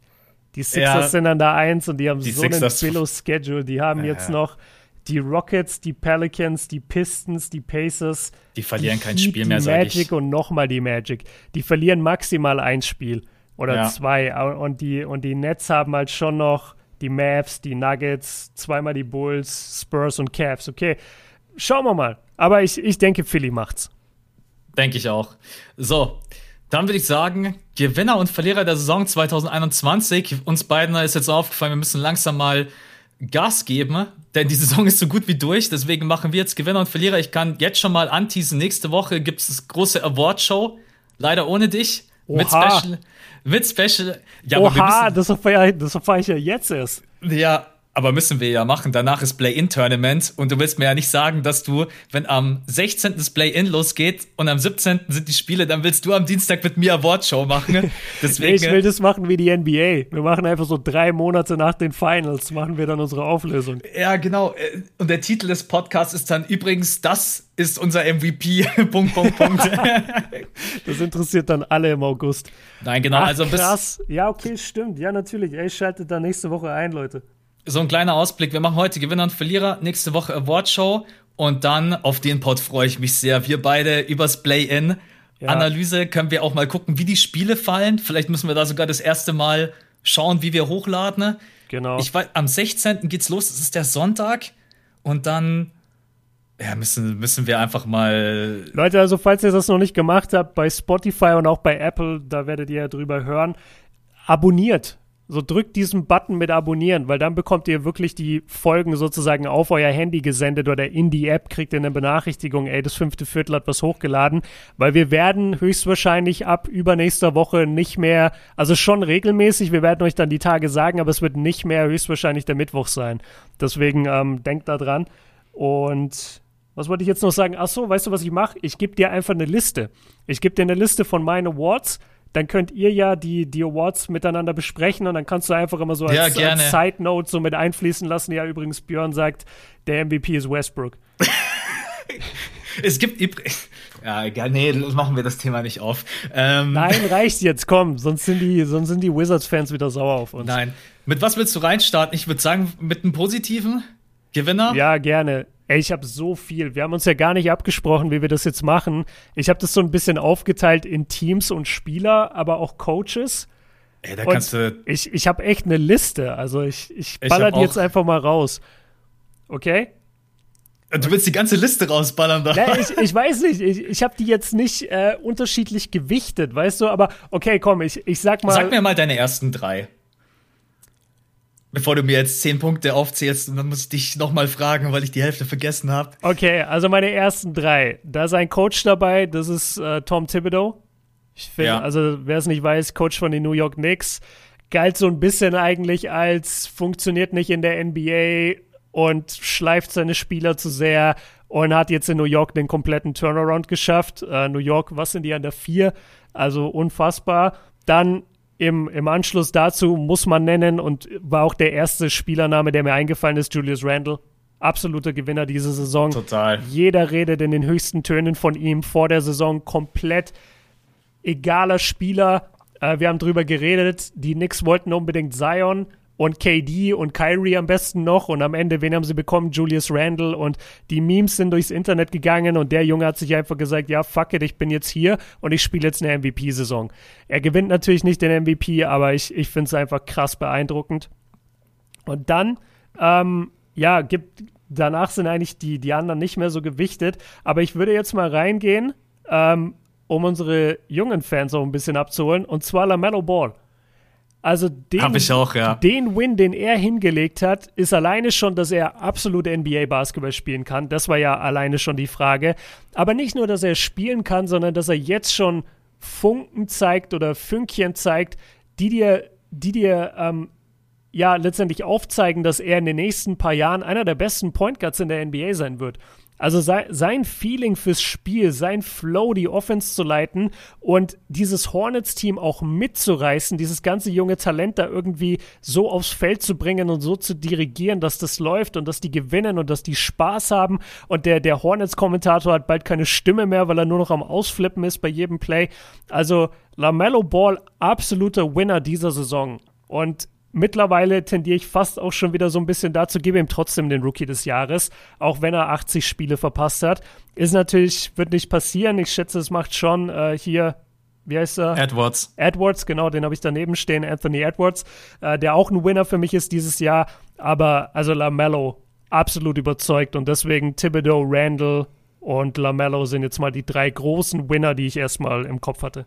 Besonders wenn du überlegst, wie wir die vor der Saison eingeschätzt haben. Nix hatten wir beide nicht in die Playoffs. Ja. Ich habe noch mal reingehört. Ich glaube, wir hatten sie beide irgendwie so an der 10, 11 oder sowas. Okay. Konnte ja auch kein Mensch wissen, ne, dass die also erstens, dass die, die mit die beste Defense der Liga spielen. Come on, eben, bitte. Eben. Julius Randle war ja sogar eine Zeit lang immer noch auf dem Trade-Block. Und dadurch, dass die Knicks Obi Topping gepickt haben im Draft, war ja auch so ein bisschen, ja, mal gucken, wie Randall sich entwickelt. Vielleicht können wir den dann traden, Obi Toppin auf die vier stellen. Ja, am Ende spielt er, wie du gesagt hast, eine MVP-würdige Saison, auch wenn er es nicht wird. Aber generell äh, für mich auch mit einer der absoluten Top-Favoriten auf dem Most Improved Player. RJ Barrett trifft plötzlich seinen Dreier konstant. Thibodeau an der Seitenlinie geht ab wie Schmitz Katze, springt rum wie nochmal. Also man kann Hast du das gesehen, wie er sich mit Jay Crowder angelegt hat? Nein, hab ich nicht. Hast du das gesehen? Alter, der, der, der 1,50 große Thibodeau hat wirklich Jay Crowder, den 2 Meter Footballspieler, hat er wirklich angeschrien im Spiel und meinte so, meinte irgendwie so, ja, dann komm doch, komm, lass hinten fighten. Also er meinte äh. wirklich so, ja, lass später vor der Kabine treffen. Ja. Das hat er einfach zu Jay Crowder gesagt, ey. Immer wenn ich Thibodeaus sehe, muss ich an den Bösewicht von Space Jam denken, diesen. Ja, ähm, ja, stimmt. Trifft's gut. Original. Aber er ist gar kein, er ist gar kein Bösewicht, weil was er jetzt aus den Knicks Doch, er hat Derrick Rose Karriere auf dem Gewissen. Ja. Never forget. Ja. Aber ich meine, jetzt bewerten wir gerade eben die Spielzeit und die Knicks sind seit 2013 mal wieder in den Playoffs. Und ich glaube, auch wenn sie sicherlich kein Favorit sind, trotz allem hat niemand Bock auf die New York Knicks in dieser Konstellation. Äh, ja. Besonders, weil die das Spiel einfach langsam machen und einfach ein, auch einen guten Team-Basketball spielen. Deswegen, äh, also hätten ja, wir vor der verteidigen eklig. Ja, das die ist verteidigen das richtig. Geilste. Ja. Und ja, wie gesagt, hätten wir vor der Saison nicht erwartet. Genauso, ich erinnere mich noch an deinen Shots fired mit Siebes. Ich glaube, das war sogar vor der Saison, da ging es auch um Lamello Ball. Ja. Wo du gesagt hast, der wird doch niemals, äh, weiß ich nicht, 40 Prozent aus dem Feld oder 40 Prozent so, Downtown. Ja, ja, ja, weil, ja klar, weil seine Quoten in, in Australien und in Litauen so grottenschlecht waren. Genau. Und, und ich, ich weiß gesagt, auch noch, das kann der nicht. Ich bin, ich bin auch so da gesessen, hab's mir angeschaut, hab so abgenickt, ja, ja, ja, ja, sehe ich genauso. ja, plötzlich kommt hier der Februar, Lamello Ball schießt über 40 Prozent from Downtown, ist plötzlich in der Starting Five, zockt auf. Also, man muss ehrlich sein, es gab in der Saison niemanden, den ich, glaube ich, so gerne zugesehen habe wie LaMelo Ball. Auch in Kombination mhm. mit Miles Bridges natürlich. Ja, die muss Hornets, man schon sagen, ey, ohne Miles Bridges wäre es nur halb so geil. Ja, aber die, die Hornets haben in der Saison, glaube ich, den krassesten Ruf-Push ever hingelegt. Also wie, wenn jetzt gerade eben auf die Hornets blickt mit LaMelo Ball, Miles Bridges, äh, der Kommentator, dessen Name ich leider immer vergesse, mittlerweile schon Living Legend, äh, ja, also. der hatte neulich ein Play, da hat Terry Rogier zwei Freiwürfe gemacht in der Crunch-Time zu, zu, zum Ausgleich. Und der macht den Freiwurf und du hörst einfach nur den Kommentator, ja! und du denkst, ey, Digga, du kannst dich auch für alles begeistern. Aber soll ja. er machen, ey. Der, Aber das der, überträgt er auch wirklich auf dich. Ja. Ja, der, der ist schon geil. Ähm, ja, zu Lamello noch ganz kurz das, die Vermutung habe ich schon mal angestellt. Ich glaube, seit der so 16 ist, hat der nur drauf gewartet, in die NBA zu kommen. Total. Der, der, dem war das so wurscht. Ja, komm, gehe ich nach Litauen, spiele ich mit denen. Ja, komm, Australien. Ja, komm, Spire Academy. Spiele ich überall ein bisschen mit. Aber wenn du in die NBA, wenn ich in die NBA komme, bin ich ready. Das war wirklich, wie er diese ganze Zeit jetzt gesehen hat. Und er hat so abgeliefert. Und er ist auch einfach ein viel besserer Offensivspieler insgesamt als sein Bruder Lonzo. Das muss man ja auch sagen, weil man hat natürlich auch ein bisschen verglichen, okay, was ist denn Lonzo in der NBA? aber LaMelo hat viel mehr Scoring Drive. Mhm. LaMelo wird definitiv mal äh, deutlich mehr scoren in seiner Karriere, als es, als es Lonzo tut. Hoffentlich pickt er sich irgendwann auch die Defense-Skills von, von Lonzo. Dann wäre es natürlich überragend. ich habe mir gerade überlegt, wenn die beiden, stell dir mal vor, machst du ein Hybrid und dann hast ja. du die, die ja, Flashiness und das Ballhandling von LaMelo Ball, die ja. Passing Skills, die Defense von Lonzo ja. Und ja. Ähm, ja, das hätte Jello sein müssen, aber der ist ganz anderen Weg gegangen, leider. Okay, dann haben wir hier auf jeden Fall mal unsere ersten Gewinner. Für mich auf jeden Fall noch ein Gewinner, denn auch da haben die wenigsten gesagt, Playoffs, ja, vielleicht, aber ganz bestimmt nicht unter den Top 3 die Suns. Wer hätte mhm. denn bitte vor der Saison erwartet, dass die Phoenix Suns da. Sind sie gerade eben an der 1? Ich glaube, sie haben mit den Jazz. Gestern hatten sie noch den gleichen den gleichen Rekord. Lass mich einmal kurz nachschauen. Sie sind an der 2. Sie sind an der 2, ein, ja. ein halbes Spiel hinter den Jazz. Also die Suns für mich mit einer der größten Überraschungen, auch Gewinner sowieso mit Chris Paul. Hat man halt in dem Fall jetzt alles richtig, gemacht, weil er sich nicht verletzt hat. Er ist topfit, mal die ganze Saison über am Start. Auch bei, das sind so Underdog-Rollen, äh, Julius Randle und Chris Paul, wo man sagt, MVP äh, MVP-Case, die werden es letztendlich nicht gewinnen, aber wie er einfach dieses Team leitet, führt, hat an seiner Seite Devin Booker.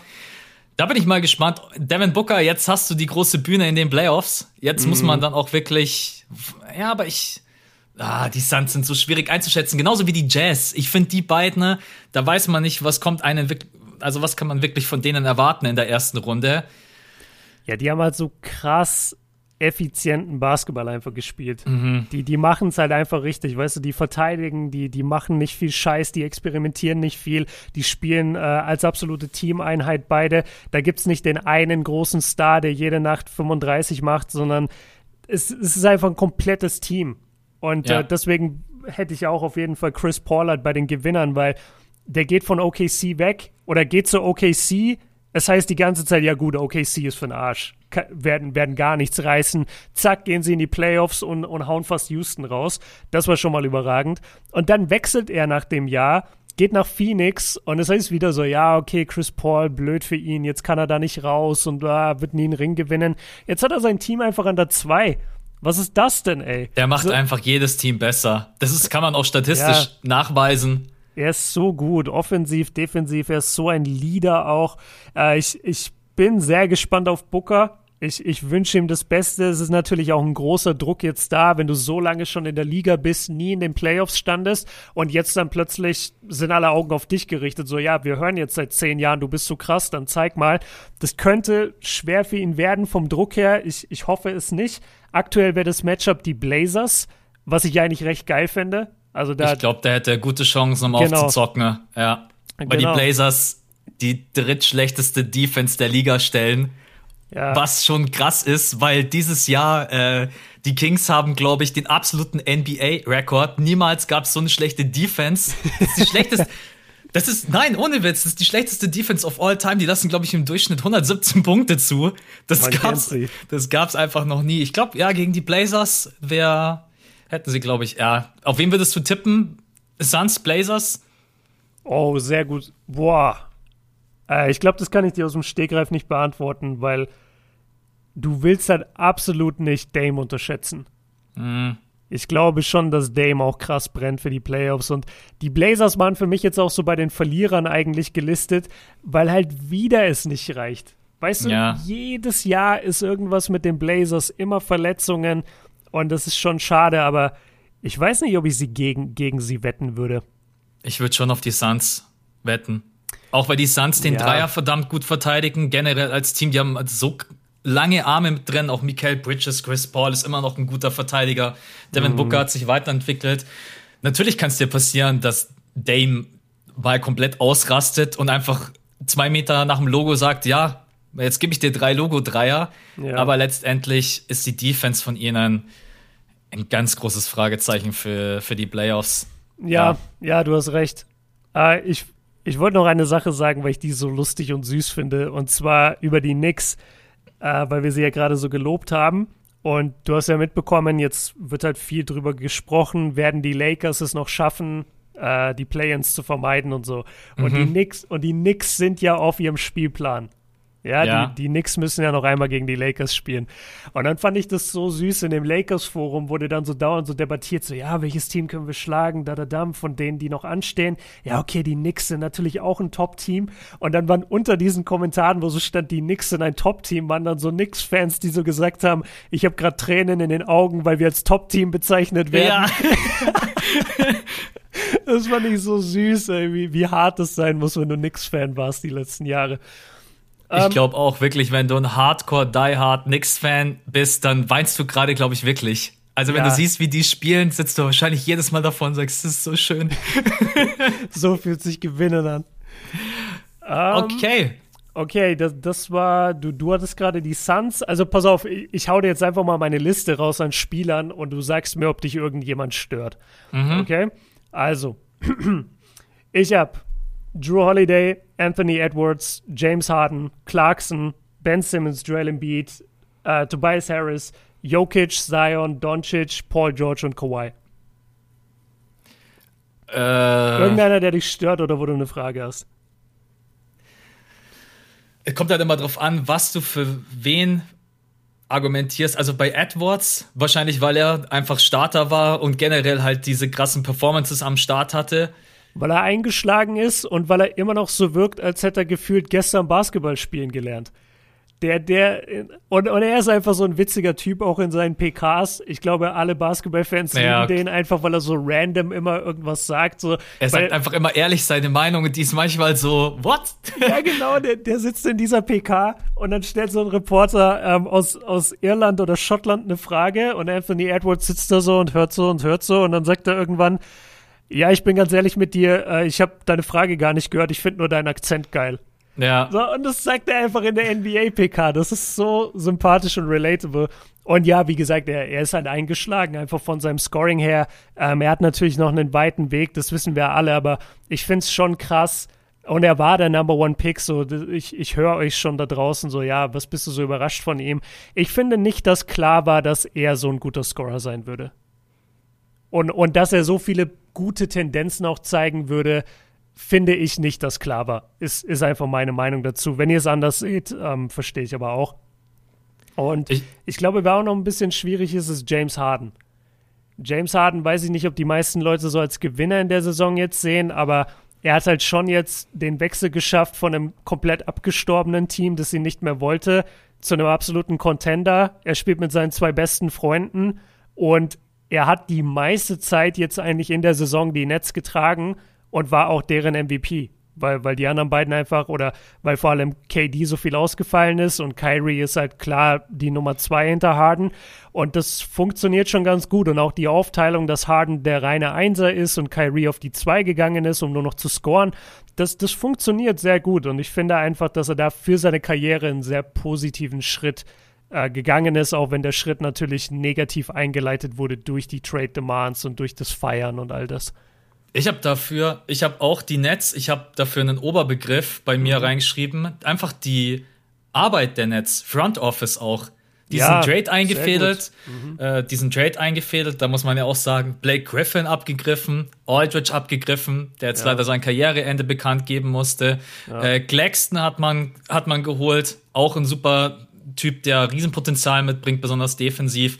Steve Nash habe ich auch mit drinnen in diesem Oberpunkt, weil seine erste Saison als Head Coach und auch der hatte ja nie wirklich alle drei zur Verfügung. Also der musste mhm. mit so vielen unterschiedlichen wie sagt man, Parametern arbeiten. Ne? Mal war Kyrie Irving fünf Spiele nicht dabei, dann war Kevin Durant wieder sechs Wochen raus, jetzt ist James Harden verletzt und du hast im Endeffekt musst du immer gucken, ja, wie spiele ich überhaupt? Wie verteile ich meine Minuten? Und dafür, dass die Nets dann immer noch so weit oben mit dabei sind, ich glaube, da muss man ihm auch schon Grubs geben.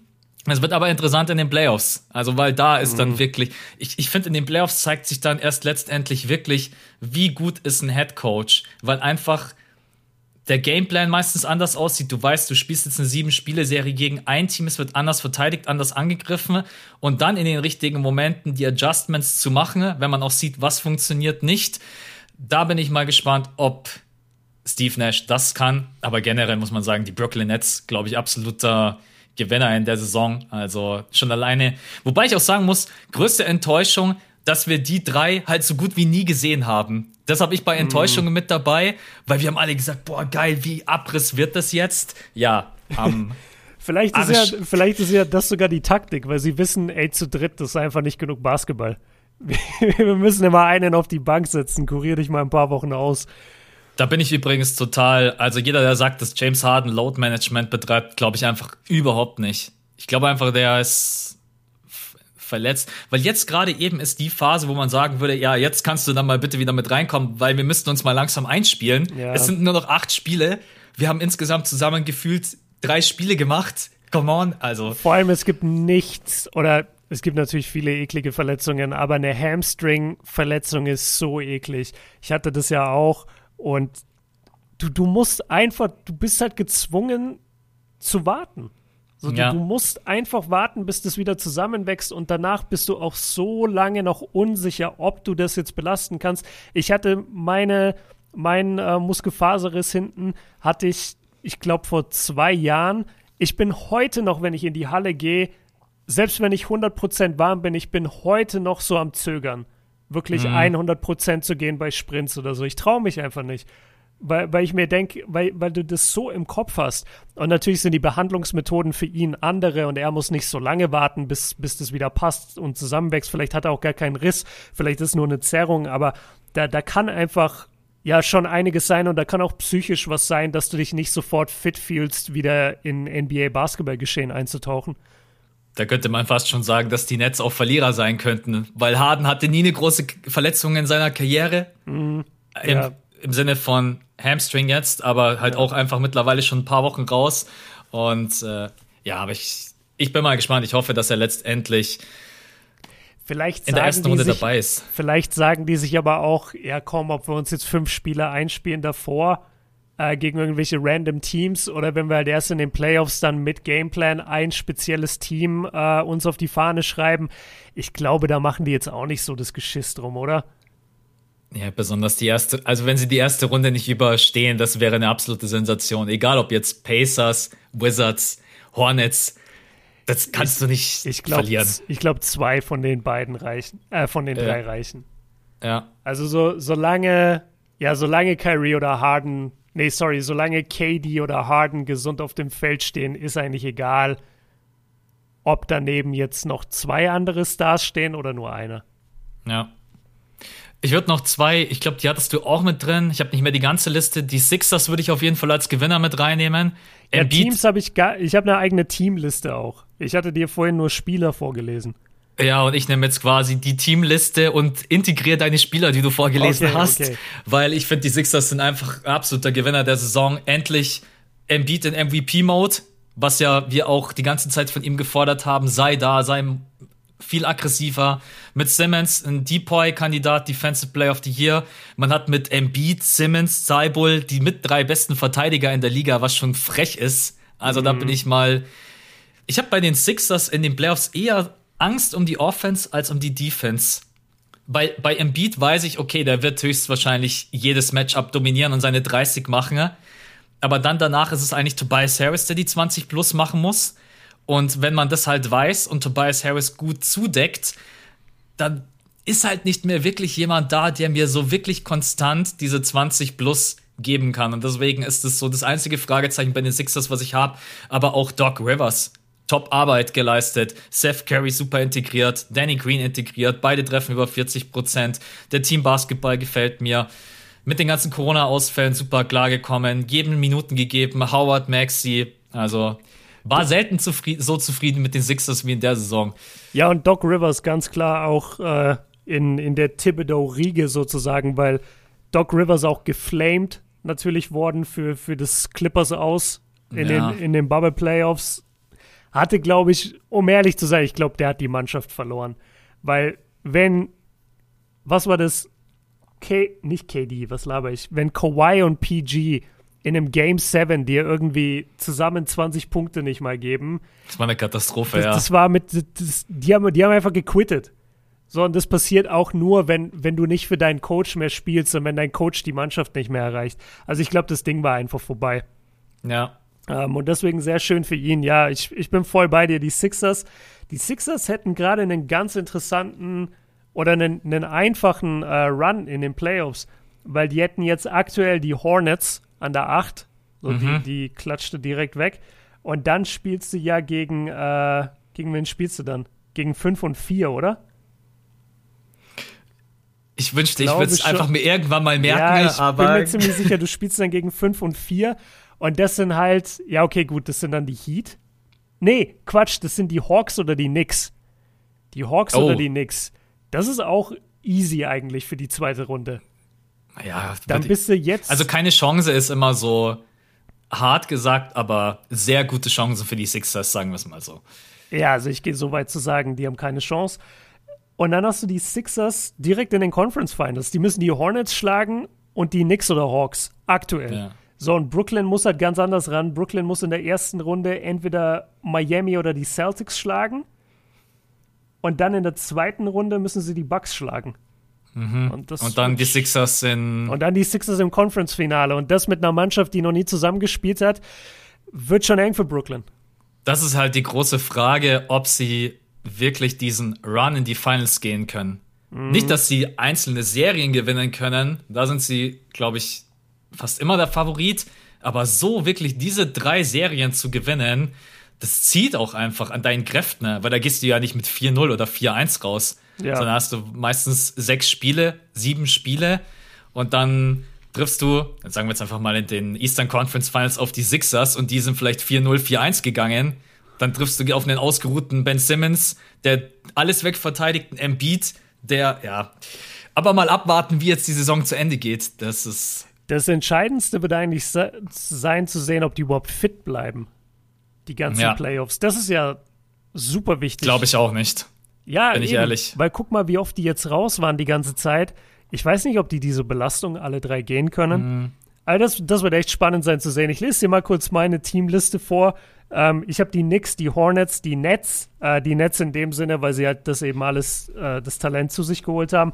Dann ja. habe ich die, dann habe ich die Suns, die Jazz, die Heat und Hawks deswegen, weil die so schlecht in die Saison gestartet haben und sich dann aber rehabilitiert haben und jetzt irgendwo so 5, 6, 7 rum, rumgurken in der Eastern Conference, was okay ist. Ähm, dann die Wizards, haben wir vorhin lange drüber gesprochen, ähm, und die Sixers. Bei den Heat bin ich am überlegen. Ich weiß, was du meinst. Die haben am Anfang der Saison brutale Probleme gehabt, auch mit Corona. Ja. Ich glaube, man hat die Erwartungen am Anfang gar nicht erfüllt. Dann hatte man mal diesen Stretch, da hat man von zwölf Spielen elf gewonnen. Und jetzt ist man gerade wieder, die haben halt gar keine Konstante. Deswegen bei den Heat, ähm, ich will jetzt nicht sagen, dass sie Verlierer sind. Ich würde sie wahrscheinlich als Gewinner einfach nur rauskicken. Weil okay, also du, du, hältst sie neutral quasi. Ja, ich halte, genau, ich halte sie mhm. neutral. Und bei den Wizards, ja, bei den Wizards weiß ich nicht. Ähm, wenn sie es in die, wenn sie es in die Playoffs schaffen sollten, ne, dann sind sie für mich auch ein Gewinner, weil ich glaube, ja, wobei du hast halt immer noch Westbrook und Beal, aber es ist an sich. Äh ja, und also guck mal, wenn du, wenn du überlegst, was du von den Wizards, ich habe ja gar nichts von den Wizards, glaube ich, erwartet. Ich bin mir ziemlich sicher, dass ich gesagt habe, ich glaube überhaupt nicht dran, Leute. Das, du das hattest sie nicht in den Playoffs, weil ich weiß, ich habe gesagt, sie schaffen es übers Play-In an die 8 und momentan bin ich auf einem guten Weg. Oh, stimmt, ja, du bist auf einem guten Weg, genau. Also ja. ich hatte keine Hoffnung in diese Mannschaft und dafür, dass sie jetzt da konstant an der 10 stehen, weil die, die werden da ja bleiben. Äh, übrigens greife ich kurz vor, absolute Verlierer sind die Raptors, weil die Raptors sind einfach zu gut, um zu tanken oder nicht schlau genug, um zu tanken. Und deswegen sind sie einfach so konstant an der 11. Ja. Weißt du, sie, sie kommen nicht ins Play-In, aber sie sind auch irgendwie zu gut, einfach alleine vom Talent, das sie auf dem Feld haben, dass sie nicht genug Spiele verlieren, um wirklich runterzurutschen zu den besten Draft-Positionen. Deswegen habe ich die Raptors als große Verlierer, weil sie es einfach nicht können. Ja. Du hast vorhin, sorry, dass ich nochmal von den Teams zurückgehen muss, aber das habe ich die ganze mhm. Zeit im Kopf. Hattest du, du hattest Zion, glaube ich, auch auf deiner Liste, oder?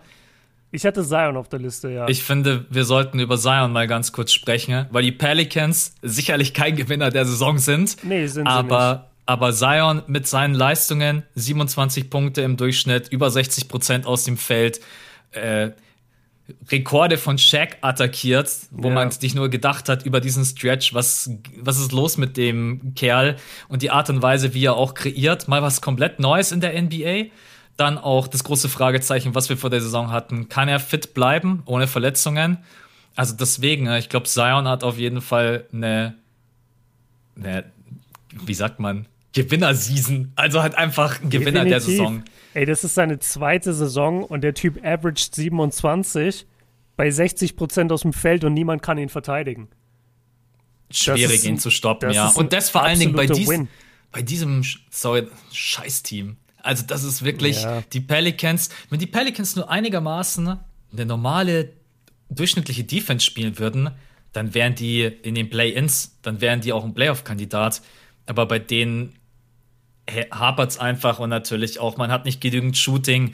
Steven Adams haben wir jetzt hundertmal schon besprochen. Es war einfach ähm, ein falscher Deal. La, lass, lass, einfach nur über Zion reden. Ja, weißt genau, du? lass einfach nur. Genau, weil. Props an ihn. Ja, absolute Props an ihn. Ich verstehe auch gar nicht, wieso wir immer den Maßstab ansetzen, dass ein junger Spieler jetzt direkt den Doncic machen muss. Also die, die Dallas Mavericks sind halt eine deutlich kompetentere Franchise, die viel besser weiß, wie man sich Talent ranholt, auch ein attraktiverer Markt natürlich ist und einfach mit Doncic halt ein absolutes Jahrhunderttalent als, als Shot Creator sich geholt hat. Natürlich ähm, stehen die ganz anders da als ein Zion, der halt bei den Pelicans ist, in einem kleinen Markt, wo sich keiner für interessiert und wo die Leute, die das Team führen, überhaupt keinen Plan haben, was sie da eigentlich tun. Das ist natürlich ein absoluter Unterschied, aber ja, wie gesagt, diese 27 Punkte und du, du hast ja auch über seine Spielweise gesprochen, meintest du, was haben wir noch nie gesehen. Das finde ich eben so krass. Dass er wirklich das, was er eigentlich, das, was er am College gezeigt hat, genauso in der NBA machen kann. Weil ich dachte mir immer, das Highschool-Spiel, was wir von ihm gesehen haben, dieses einfach Pressing spielen, also Pressing Defense spielen, den Ball stehlen und dann Highlight Dank nach dem anderen, das kannst du nicht spielen in der NBA. Das, da, da kannst du wenn du nur das als Fähigkeit hast, daran sind schon viele Highschool-Superathleten gescheitert. Aber Zion ist so viel mehr. Der ist so geskillt am Brett. Er ist so ein guter Offensiv-Rebounder. Er ist überragend darin zu antizipieren, wo der Ball hingeht und ihn sich dann zu schnappen und dann während er runtergeht, nee, während der Verteidiger runtergeht, ist er schon wieder auf dem Weg nach oben, weil er einfach hochspringt wie ein Flummi. Mhm. Er, er hat diese körperlichen Fähigkeiten, nutzt sie aber jetzt nicht primär, um 360 Windmills in jedem Fastbreak auszupacken, sondern er nutzt sie dafür, um einfach diese Schnellkraft zu zeigen. Er, er ist so wahnsinnig schnell und explosiv und das ist eigentlich sein entscheidender Vorteil in der NBA. Und ich bin totaler Fan davon, auch wenn ich es natürlich eigentlich nicht mag. Aber ich finde es total bewundernswert, dass er als so explosiver Athlet mittlerweile, da haben wir auch schon drüber gesprochen, nicht mehr aggressiv dankt. Also er macht es einfach nicht. Er, er geht nicht in Fastbreak und stopft between the legs oder bringt den Kopf auf Ringniveau. Wenn er im Fastbreak ist, alleine 1 gegen 0, der läuft nach vorne, der macht einen Dank wie Carmelo Anthony. Das ist ja. so unspektakulär. Der geht nach vorne, zack, rein, ciao. Weißt du, oder, oder wie Kawhi Leonard dankt. Und das wird ihm in seiner Karriere sicherlich helfen, weil er dann einfach nicht so viel Belastung auf seine Knie hat. Aber ja, also Spieler in seinem zweiten Jahr, 20 Jahre alt, der 27 averaged, wie, wie könnte er kein Winner sein? Vor allem das Potenzial, was er ja auch noch mitbringt. Also wenn ich jetzt auch an seine College-Zeit denke, da war er auch mal echt ein richtig guter Assistgeber. Mhm. Also ich glaube, wenn man mehr Shooter um ihn herum stellt, dann gibt es auch sicherlich mal öfters Drive and Kick. Und in der Defense ist sicherlich auch noch Potenzial nach oben. Ja, Mal, die gefällt die, mir noch nicht. Die Pelicans sind großes Fragezeichen für. Aber den Podcast wird es ja auch in der Offseason geben. Da haben wir dann genügend Zeit, um äh, über die Teams zu sprechen, wie kann es weitergehen und so fort. Ich würde sagen, wir gehen jetzt mal rüber von den Gewinnern zu den Verlierern, weil sonst, äh, ich habe gerade mal auf die Uhr geguckt und äh, sonst kommen wir nicht vorwärts. Ja, ungewohnt lang heute, ne? Wir lassen ja. uns richtig Zeit. Ich habe eigentlich, ja, egal. Du hast Termine? ich habe auf jeden Fall Termine und ich muss mein Vier-Stufen-Video fertig machen. Da muss ich noch was rausschneiden, was eigentlich da reingehört hat. Und jetzt muss machen wir noch Machen wir noch zehn Minuten und dann machen wir Nein, ganz ey, schnell. Ke keine, keine Vorgabe. Lass, lass einfach okay. durchgehen. Also komm, Verlierer. Wen hast du? Anthony Davis. Er gefällt mir einfach Meine überhaupt nicht. Ähm, vor seiner Verletzung schon einfach am struggeln gewesen. Ne? In der Offense hat überhaupt keinen Rhythmus, keinen Flow bekommen. Der Dreier fiel überhaupt nicht mehr. Und dann diese mehr als fragwürdige Entscheidung, trotz schon Verletzung, die ja da war, zurückzukehren. Ich weiß immer, es war am Samstag ein Spiel, wo plötzlich gesagt wurde, ja, ich spiele jetzt doch. Und zwei Tage später hat er sich, was hat er nochmal für eine Verletzung? Achilles. Äh, ich hätte auch gesagt Achilles, oder? Ja, aber was, was genau weiß ich nicht mehr. Und jetzt, seit er zurück ist, muss man auch ganz klar sagen, und da muss ich auch nochmal auf das Spiel gegen die Nuggets eingehen. Das Team wirkt gerade eben besser und stabiler, wenn AD nicht auf dem Feld ist. Er hatte zwar diesen Game-Winning-Block, aber das wirkt einfach nicht überzeugend. Und vor allen Dingen, wenn ich an die Playoffs denke, und da sagen wir ja immer, ja, die Lakers haben die zwei besten Superstars in der Liga mit LeBron James und AD. Also AD spielt in der Saison kein Superstar-Niveau. Ich erinnere mich noch an unseren Podcast Top 10, die besten 10 Spieler. Ja. Ich habe ihn knapp mit reingenommen. Du hast ihn damals rausgekickt und auch heute kann ich noch sagen, absolut verständlich, denn die Saison von AD ist ja, einfach nicht gut. Und ich muss auch sagen, die Lakers sind ein bisschen enttäuschend, weil ich weiß noch vor der Saison, wir haben uns alle gefreut auf geilen Basketball, geile Defense. Und dann, natürlich kann man nichts dafür, dass sich ein LeBron James verletzt. Ein AD, wie gesagt, Fragezeichen, ob man das hätte verhindern können. Aber die Lakers habe ich eigentlich safe unter den ersten drei gesehen mit geilem Basketball, geile Transition. Ja, und jetzt am Ende muss man schauen, dass man nicht ins Play-In kommt. Deswegen AD ja. auf jeden Fall mal für mich äh, vielleicht gar kein Verlierer, einfach enttäuschend. Das ist mhm. nicht das, was ich erwartet habe. Uh, ah, mir gefällt es leider auch gar nicht. Ich bin ja immer ein großer Verfechter davon zu sagen, am Ende wettet nicht Le gegen LeBron James. Ist einfach Quatsch. Und ich habe auch gesagt, ey, egal wie die Lakers in der Regular Season spielen, ist scheißegal. Solange sie in die Playoffs kommen, wird alles gut. Aber dieses Jahr sieht es schon sehr düster aus. Also das macht mir auch, ich bin das erste Mal, das erste Mal ist so ein bisschen diese, dieses Selbstvertrauen, was, nee, nicht Selbstvertrauen, dieses Vertrauen, was ich in die Lakers jedes Jahr setze oder in LeBron-Teams, ist dieses Jahr wirklich weg. Weil ich eben auch die Probleme sehe. Also AD, nicht seine Saison, plus mhm. die ganze Zeit verletzt. Aber schon vor der Verletzung, wie du gesagt hast, gar nicht er selbst. Ja, gar, gar nicht diese Superstar-Aura auch um sich gehabt. Der, der war so passiv in dieser Zeit. Anderes Thema, und das habe ich auch gesagt, ähm, die Drummond-Verpflichtung. Klar, er ist ein großer Body und er bringt dir viel Stats, aber wie viel von diesen Stats sind wirklich Empty Stats? Also sprich, mhm. sie bedeuten nichts. Habe ich bei der Verpflichtung gesagt und wurde viel dafür angeschrieben, ey, guck doch mal, der macht jedes Spiel 20 Rebounds, bla bla, das kann nicht schlecht sein. Seht ihr Lakers-Fans mittlerweile, was ich meine? Der Typ ist kein besonders guter Basketballspieler und vor allem kein besonders intelligenter Basketballspieler und seine Defense ist die Hölle. Ich finde. Die Defense ist wirklich schlimm. Also die, das ist borderline peinlich wie der verteidigt. Das ist einfach, das existiert gar nicht in seiner Defense. Ja, ähm, ja, ich bin, ich bin ein bisschen hoffnungslos, tatsächlich. Ich also kann, ich bin. Sorry, ich, ich kann mir aber vorstellen, dass wir jetzt gerade in so einem Loch alle sind, was die Lakers betrifft. Und dass die aber schon über die erste Runde, vielleicht, wenn sie jetzt nicht gleich in der ersten Runde die Clippers oder so schlagen müssen, dass sie sich da schon wieder in Shape spielen können. Also LeBron zumindest. Das Einzige, was mir. Nee, weißt du was? Ich kann nicht so hoffnungsvoll sein. Ich, ich, ich habe mir das gerade versucht, zu, zu schön zu reden, aber es geht nicht. Weil LeBron und Dennis Schröder zusammen auf dem Feld war das Jahr über lang nicht effektiv. AD war das Jahr über nicht effektiv. Drummond ist ein Nullfaktor für mich in der Defense. Das sind. Und LeBron ist verletzt und, und, und war schlimm verletzt und war lange raus und meint jetzt, er wird nie wieder 100% sein. Ich weiß nicht, ob ich denen noch traue. Fuck. Das halt Ben McLemore jedes Spiel 20 plus äh, raushauen. Ey, aber ich, ich habe gerade richtig so, so eine Realisation. So, fuck, vielleicht wird es dieses Jahr wirklich nicht, weil ich will, dass die Lakers Champion werden. Ich sehe die Lakers jedes Jahr da oben mit, mit LeBron und AD und ich will, dass LeBron den Ring holt für seine Legacy.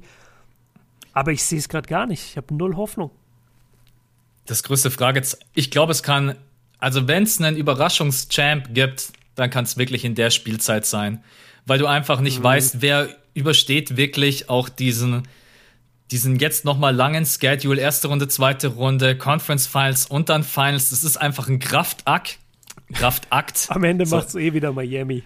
Weil sie die einzigen sind, die fit sind.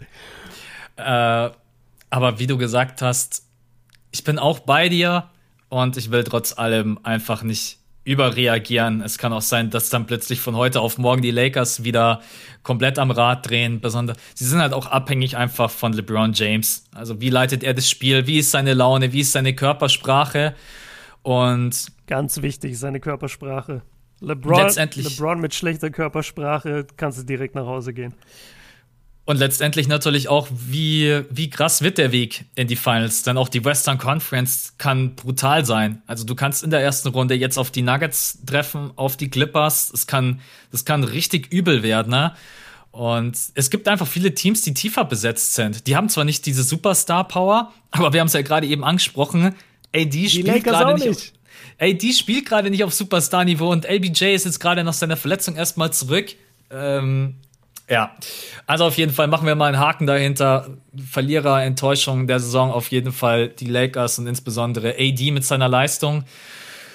Ähm, also wenn es schlecht läuft, haben wir in der ersten Runde Clippers Lakers. Und da glaube ich nicht, dass die Lakers dagegen halten. Nicht in der jetzigen Situation.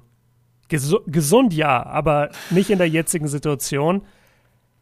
Und dann wären sie tatsächlich draußen. Ich glaube nicht, dass die die Clippers schlagen. Ich glaube, ich weiß auch nicht, ob es. Ja, doch, ich glaube schon, dass sie die Nuggets schlagen können. Ja, die Nuggets schlagen sie. Die Nuggets ja. haben einfach eine zu schwache Defense. Ja, ja. Und du musst ja. Michael Porter Jr. zustellen. Wenn Michael Porter Jr. nicht seine 20 plus Punkte macht bei schlechten Quoten, dann fehlt es einfach gerade der Backcourt der Nuggets ist durch den mhm. Ausfall von Jamal Murray. So ehrlich muss man einfach sein dass, äh, dass es schwierig wird. Spätestens ab der zweiten Runde für die Nuggets, glaube ich. Okay, gut. Also dann hoffen wir mal alle, dass wir nicht das Battle of LA in der ersten Runde kriegen. Und ich würde auch. Ich würde auch. Ich gehe trotzdem mit den Lakers Battle of LA. Ich. Äh, Ehrlich? Ja, doch. What? Ich gehe. Das wäre doch geil, Alter. wenn das so kommt. Wir beide haben unterschiedliche Positionen, aber ich würde sagen, die Lakers. Ähm, würd, ich glaube irgendwie trotz allem nicht an die Clippers.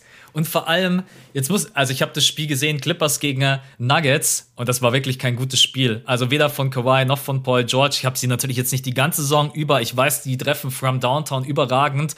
Aber an dem Abend hat Cousins in 14, 15 Minuten äh, Quoten geschossen, als wenn er MVP wäre. Äh, Rondo war krank unterwegs. Ja. Also viele Fragezeichen bei beiden Teams. Sagen wir es mal so, das kann sogar eine Serie sein, die total scheiße zum Anschauen wird. Also wenn die. Das glaube ich nicht, nicht, allein aufgrund der Star Power. Ja. Weil immer, wenn ja, du gut. hinguckst, hat entweder Kawhi den Ball oder Paul George oder AD oder LeBron. Das ist immer ja. geil. Ich glaube, wenn die beiden gegeneinander spielen, dann kommt äh, die Meldung, ja, übrigens, Staples Center ist jetzt wieder bei 100% ja, Kapazität. Ja. Und, es werden, uns, äh, und es werden 100% Lakers-Fans drin sein. Ja, ja. Okay, Lakers machen wir einen Haken dahinter. Ähm, Kelly Oubre Jr. bei den Warriors. Da muss ich sagen, wenn ich zurückdenke, klar, erstmal die Clay Thompson-Verletzung. Ich glaube, das war der größte, kommt, wir machen den Award, der größte Heartbreaker dieser Season. Denn als wir das, glaube ich, alle gelesen haben, Clay Thompson erneut für die ganze Saison raus, da hatte ich, glaube ich, echt eine Woche lang leichte Depressionen, ohne Scheiß, weil ich mich einfach so gefreut habe. Dann kommen sie und sagen, okay, wir holen Kelly Oubre Jr., haben die größte Luxussteuer of all time und dann startet er erstmal rein und schießt. Wir beide, wir sprechen in fast jeden vierten Pod drüber und ich vergesse die Quoten am Anfang immer, ist auch scheißegal. Irgendwie 14 Prozent, 15 Prozent ja, from Downtown. Maximal, ja. Und wir haben uns eigentlich gefreut. Wir haben uns ja eigentlich gefreut, weil was Kelly Oubre Jr. bei den Suns gespielt hat, war geil. Körpersprache, Posterized Dunks, gute Quoten. Ne? Und wir haben gedacht, okay, das ist jetzt natürlich kein Clay Thompson. Ne?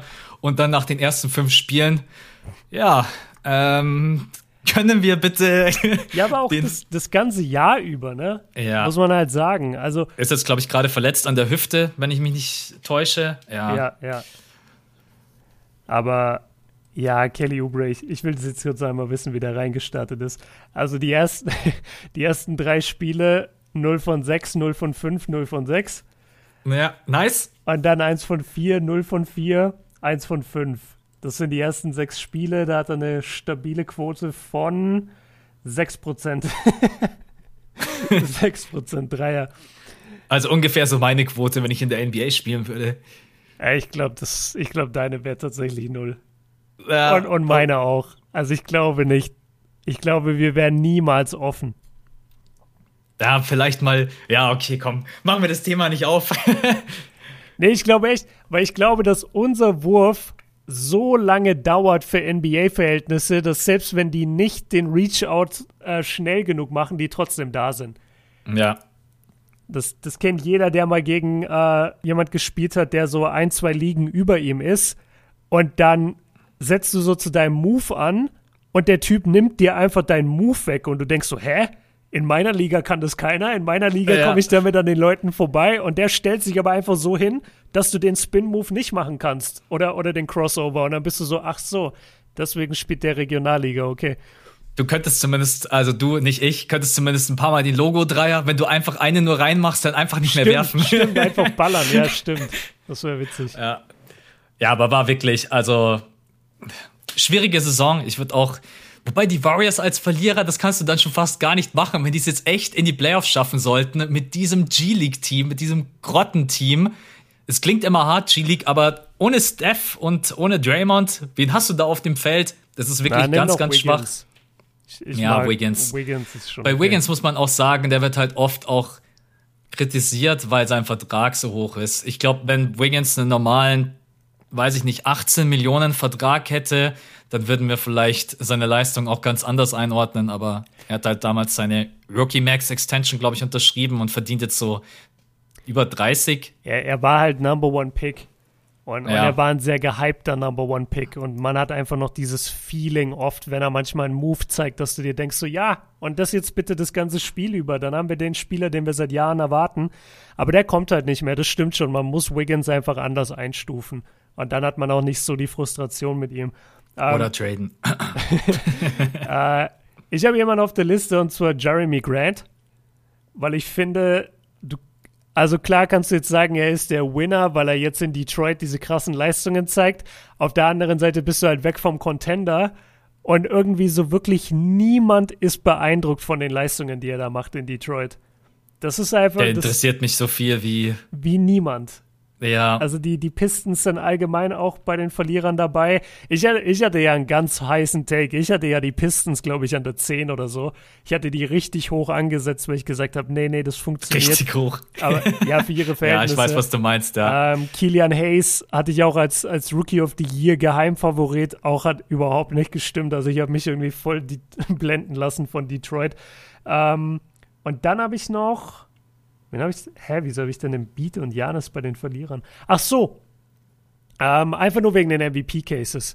Weil das irgendwie schade ist. Beide spielen eine absolut überragende Saison, aber Embiid wird es nicht, weil er zu viele Spiele verpasst hat und Janis, weil er schon zweimal war. Aber beide sind halt trotzdem absolute MVP würdig dieses Jahr und deswegen finde ich es schade, habe sie als Verlierer. Und dann habe ich noch Daniel Theiss, der in Chicago zwar mittlerweile so zu Form findet, aber seit er dort spielt, Chicago 15 aus 20 verloren. Ja, da kann man auch sagen, what the fuck ist mit Chicago passiert? Also wurde da ich irgendein wichtiger Corner-Piece getradet und keiner wusste das, dass der der wichtigste Mann war oder so. Was passiert bei Chicago? Ich dachte, die starten voll durch nach dem Trade. Die sind übertrieben scheiße. Ja, anstatt Playoff-Basketball gibt es für Thais äh, eine entspannte Offseason, muss man ganz klar ja. so sagen. Er konnte es komm, letztendlich. Komm mal im Podcast, Daniel. Wir, ja. wir haben Zeit.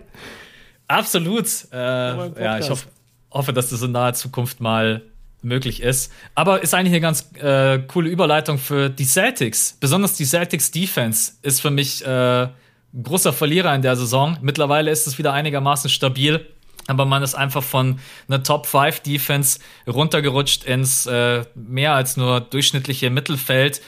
man hatte ja auch, wir hatten ja den großen Celtics-Podcast, in dem wir auch einfach mal so die ganzen äh, Spiele auch analysiert haben, auch mit Kemba Walker und generell natürlich hatte man auch, wie alle anderen Teams auch, ich will es gar nicht als Ausrede gelten lassen, Covid, Verletzungen, Smart war raus, äh, Tatum hatte Corona, hat dann lange Zeit lang noch mit zu kämpfen gehabt. Jetzt gerade eben sieht es wieder so aus, als wenn es einigermaßen auskuriert ist, wobei man das auch nie einschätzen kann. Er hat ja selber gesagt, er hat äh, in Inhalator oder sowas. Ja, er muss einen Inhalator vor den Spielen benutzen. Ja, und dann die Celtics auch wieder ein Verlierer, weil man hat es wieder nicht geschafft, zur Trading Deadline sein Team so zu verstärken, dass man sagt, ja. Und da muss ich jetzt auch mal Danny Ainge einfach sagen. Ne? Danny Ainge wird immer dargestellt Aber als der. Zu, Danny. Ja, übrigens nächste Woche Special Guest Popovic. äh, äh, nein, ich, die Front Office Arbeit der Celtics war in den letzten Jahren alles andere als geil. Kemba Walker konnte man jetzt letztendlich natürlich auch nicht wissen. Aber ja, die Celtics rappeln sich jetzt gerade eben wieder. Und ich habe ja. trotz allem auch in den Playoffs Fragezeichen, wie weit es gehen kann, je nachdem, wo man auch, ja, gegen wen man in der ersten Runde spielen muss, spätestens in der zweiten Runde. Aber die Celtics Defense, die wir immer so gelobt haben in den letzten Jahren, war wirklich enttäuschend. Deswegen auch die Celtics für mich ein kleiner Verlierer. Vor allem, ich hatte die Celtics, glaube ich. Ach du, ich glaube, ich hatte die Celtics an der 1, wenn ich mich nicht täusche. Oh Gott. Okay. Äh, ich glaube, du hattest die Celtics auch nicht viel weiter unten. Ne? Also maximal nicht, Top 3. Sag nicht, oh Gott, ich mache den Podcast an und hör, spul bis zu der Stelle. Mach äh, das. Ja. Ja. Okay, also bei mir die Celtics auf jeden Fall auch noch ein kleiner Verlierer in der Saison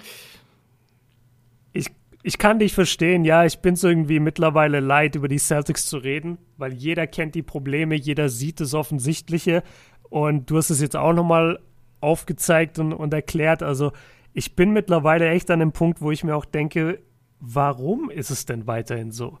Also wa warum läuft es denn nicht? Es kann doch nicht so schwer sein, wenn jeder von außen mittlerweile schon mitbekommt, ey, ihr müsstet vielleicht den Ball mehr laufen lassen, ey, eure Defense ist kacke das kann doch nicht so schwer sein, solche äh, Justierungen vorzunehmen.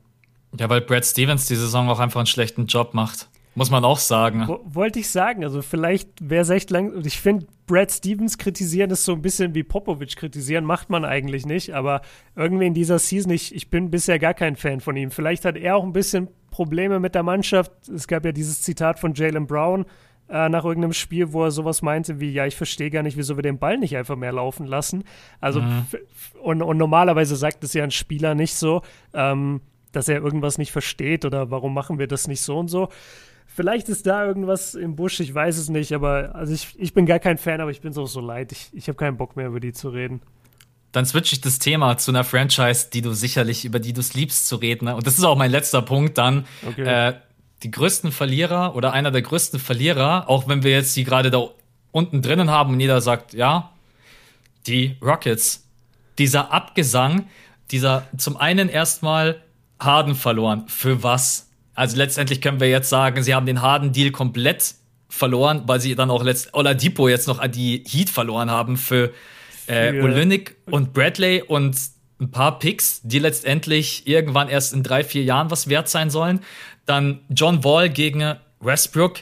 Dürfen wir auch nicht vergessen. Alle sagen, ja, die Rockets haben den Deal safe gewonnen. Hier äh, Westbrook gerade eben äh, averaged ein Triple-Double. John Wall ist schon wieder die ganze Saison raus. Und dann gab es ja mal einen kurzen Stretch, da hatten wir ja mal alle am Start mit John Wall, Cousins, Christian Wood und dann haben sie auch mhm. viele Spiele gewonnen. Da haben sie, glaube ich, sogar mal 10, 11 Spiele am Stück gewonnen. Und dann haben sie, glaube ich, 20 plus verloren. Ja. Und deswegen, äh, man steht jetzt da ohne Cousins, ohne John Wall, man hat Oladipo verloren, man hat Harden verloren und jetzt ist man plötzlich, sind sie gerade das schlechteste Team? Ja, sind sie. 16, sogar mit weitem Abstand. Ja, 16, 16 zu, 9, 16 zu 49. Äh, vor drei, vier Jahren noch Western Conference Finals und die Warriors rausgekickt mit Curry, Harden, äh, Curry und Harden. Nee. Curry und Harden in einem Team. Äh, Curry, Clay Thompson und Kevin Durant deswegen für mich auch ein Verlierer, auch wenn man da jetzt gerade eben vielleicht gar nicht mehr so dran denken mag, aber es hätte wohl kaum mehr schief laufen können. Hast du gerade gesagt, sie haben die Warriors rausgekickt? Nein, kurz davor gewesen, die okay. Warriors rauszukicken. Okay. Ja. Falls ich gesagt habe, rausgekickt, nein. Okay, habe hab ich so verstanden, aber vielleicht habe ich es falsch gehört. Äh, ja. Hast du noch jemanden? Oder eine Franchise oder also Spieler? Die, die, Rockets definitiv, klar. Ähm, lass es uns angucken. Also, wen habe ich auf der Liste? Ich habe die Pacers, ich habe die Pistons, die Raptors, die Rockets, die Blazers, die Bulls und die Nuggets. Und die Nuggets als Verlierer nur in dem Sinne, dass sie halt Jamal Murray verloren haben und das einfach kacke ist für sie. Also da, ja. da ist ja so ein Mitleidsgedanke mitgeschwungen. Bei den anderen Teams bin ich eigentlich mehr oder weniger enttäuscht. Ähm, Blazers hat auch viel mit Verletzungen natürlich zu tun und ist immer. Die Blazers sind immer so, dass sie am Ende noch abrutschen. Und das ist auch irgendwie schade. Ähm, sie, sie können es irgendwie nie ganz halten und ja, seit Jahren ist ihre Defense auch schlecht. Das ist auch so ein bisschen enttäuschend einfach als Fan. Ähm, aber von den Pacers habe ich deutlich mehr erwartet, muss ich sagen. Und die Raptors finde ich witzig, weil sie nicht wissen, wie man tankt, weil sie einfach zu gut dafür sind. Das ist irgendwie ein witziger Bit so. Äh, nee, aber sonst hast du auch alle genannt, ja. Ich würde zum Abschluss noch sagen, wir Fans sind vielleicht auch ein bisschen Verlierer. Mit diesen ganzen Corona-Fällen, Ausfällen, ja. Verletzungen, schwere Verletzungen. Äh, es war auf jeden Fall nicht die schönste Saison in den letzten Jahren. So viel kann man als Fan sagen. Ich hoffe, dass jetzt. Und man muss auch ganz klar sagen, dass der Spielplan und diese kurze Offseason natürlich die NBA insofern gerettet hat, wahrscheinlich auch, was, was viele Zahlungen angeht und, und mhm. den Wert der, der Brand insgesamt natürlich erhalten hat. Aber es ist auch nicht wegzureden, dass durch die vielen Spiele einfach deutlich mehr Verletzungen als in den letzten Jahren passiert sind, gerade bei den Stars. Also ich, ja. ich, erinnere mich nicht an äh, in den letzten Jahren, dass so viele Top-Stars immer wieder lange raus mussten. Nee, überhaupt nicht. Es war letztens sogar, glaube ich, ein Rekord, dass die meisten Spieler aller Zeiten mal äh, entweder out oder Day-to-Day -Day gelistet waren. Ja. Irgendwie 120, 130 Spieler. Krass. Ja, also man muss auch sagen, dass sie dann letztendlich und, doch nicht. Und, und alle waren von den Nets. Alle 120. Ja, ich verstehe es auch nicht, warum man letztendlich den Schedule vielleicht nicht doch noch mal ein bisschen gestretched hat, weil jetzt zum Ende hin besonders die Teams, die so viele Spiele verpasst haben, wie die Spurs und Grizzlies, die spielen jeden Tag gefühlt. Und hast du gerade den Kopf hast angehauen? Hast du gerade gesehen? Ich hoffe, das war jetzt nicht zu laut für euch. Ich muss mir das mal angucken auf der Tonspur. Ja, ich war, ich bin, ich habe meinen Kopf auf, auf die Tischplatte gelegt und bin dann wieder hochgekommen und habe dabei mit meinem Kopfhörer das Mikrofon äh, weggehauen.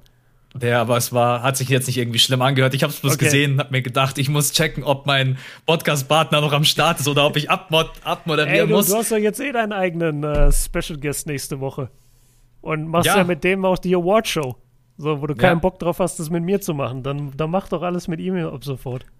Aber es gibt keinen besseren Podcast-Partner als dich. Deswegen ist es mal ganz, Ganz das, nice. Das, das sagt er nur, weil er unbedingt mit mir auf die Reise gehen will. Aber das dazu war, mehr am Freitag. Ja, genau. Am Freitag schaut oder beziehungsweise hört gerne rein auf Patreon. Ihr findet immer unten in der Podcast-Beschreibung den Link. Und genau, also wie gesagt, natürlich auch dieses Geld, was wir da verdienen, wird dann auch in die Reise gesteckt. Und wir schauen mal, was natürlich. Solche Geschichten. Genau, auch ein großes Thema, die Mikrofonqualität vielleicht noch mal um einiges nach oben zu schrauben. Ja. Wir schauen mal, was im Herbst überhaupt möglich ist, denn noch ist das Ganze ja leider auch nicht überstanden.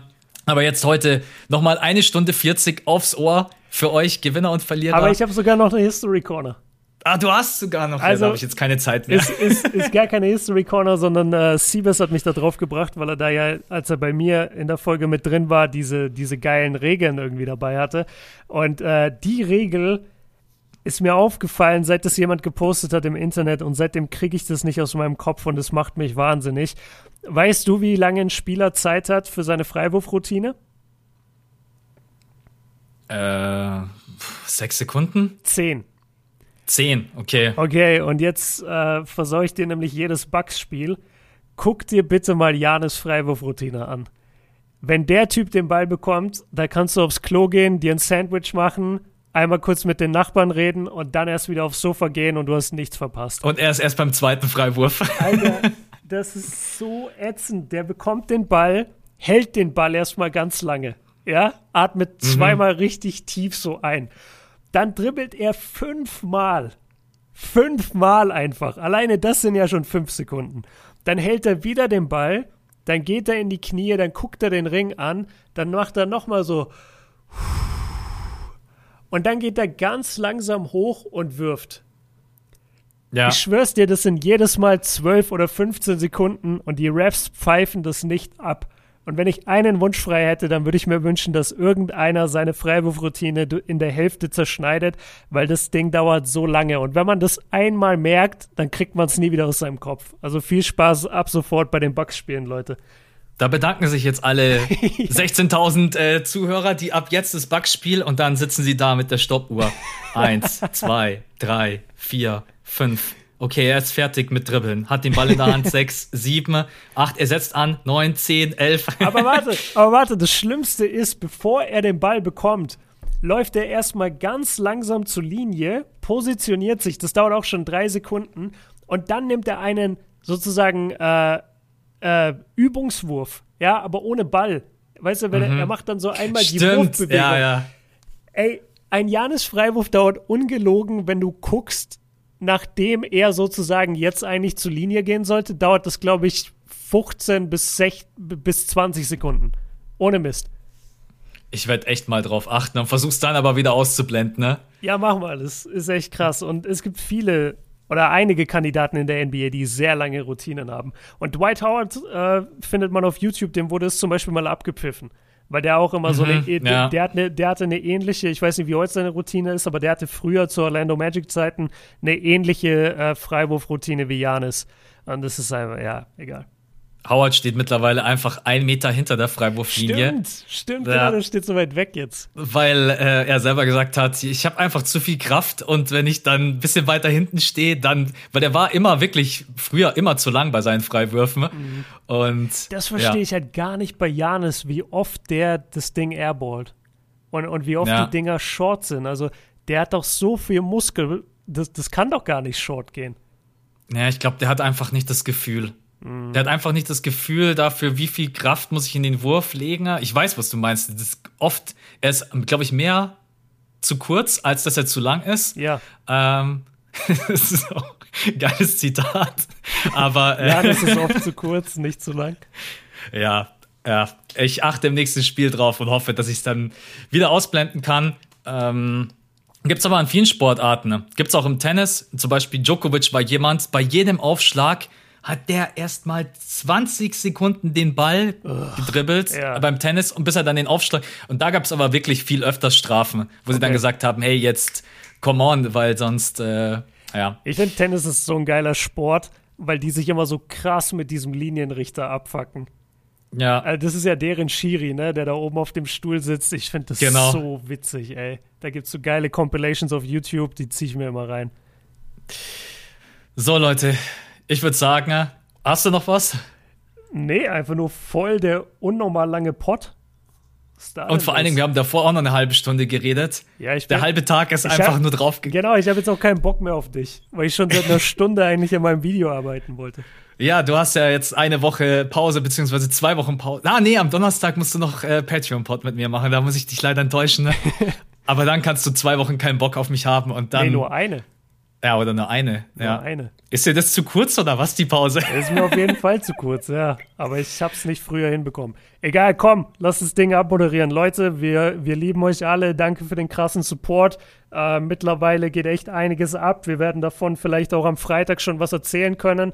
Ähm, freuen uns da sehr drauf und ja, wir haben echt die Ambition, wieder oder was heißt wieder, aber mit dem Podcast deutlich näher noch ans Geschehen zu kommen und wie das Ganze aussehen wird, wie gesagt, am Freitag in der Folge. Und insgesamt einfach, wir sind in den Podcast-Charts so oft da ganz oben irgendwie als Number One Basketball-Podcast. Ähm, ihr habt uns so viel mittlerweile ermöglicht, ihr seid so treu und wir, wir sind einfach dankbar dafür, dass, dass ihr den Pod so abfeiert, genauso wie wir es abfeiern, das Ding aufzunehmen und Inhalt reinzupumpen. Genau. Und dann schauen wir mal, was alles passiert es ist immer blöd, nicht drüber reden zu dürfen, aber es wird hoffentlich einiges ja, kommen. wir dürfen noch gar nichts sagen. Nee, noch dürfen wir Nee, also auch auf unsere eigene Planung bezogen. Mal ja, gucken, okay. auf die Playoffs bezogen. Und genau. Wir wünschen euch einen schönen Tag. Viel Spaß mit diesen fast eine Stunde, mit eine Stunde 50. Und dann, wer noch ein bisschen mehr hören möchte, am Freitag und ansonsten nächste Woche und dann endlich Play-in, Playoffs. Danke fürs Reinhören, Leute. Bis zum nächsten Mal. Ciao. Ciao.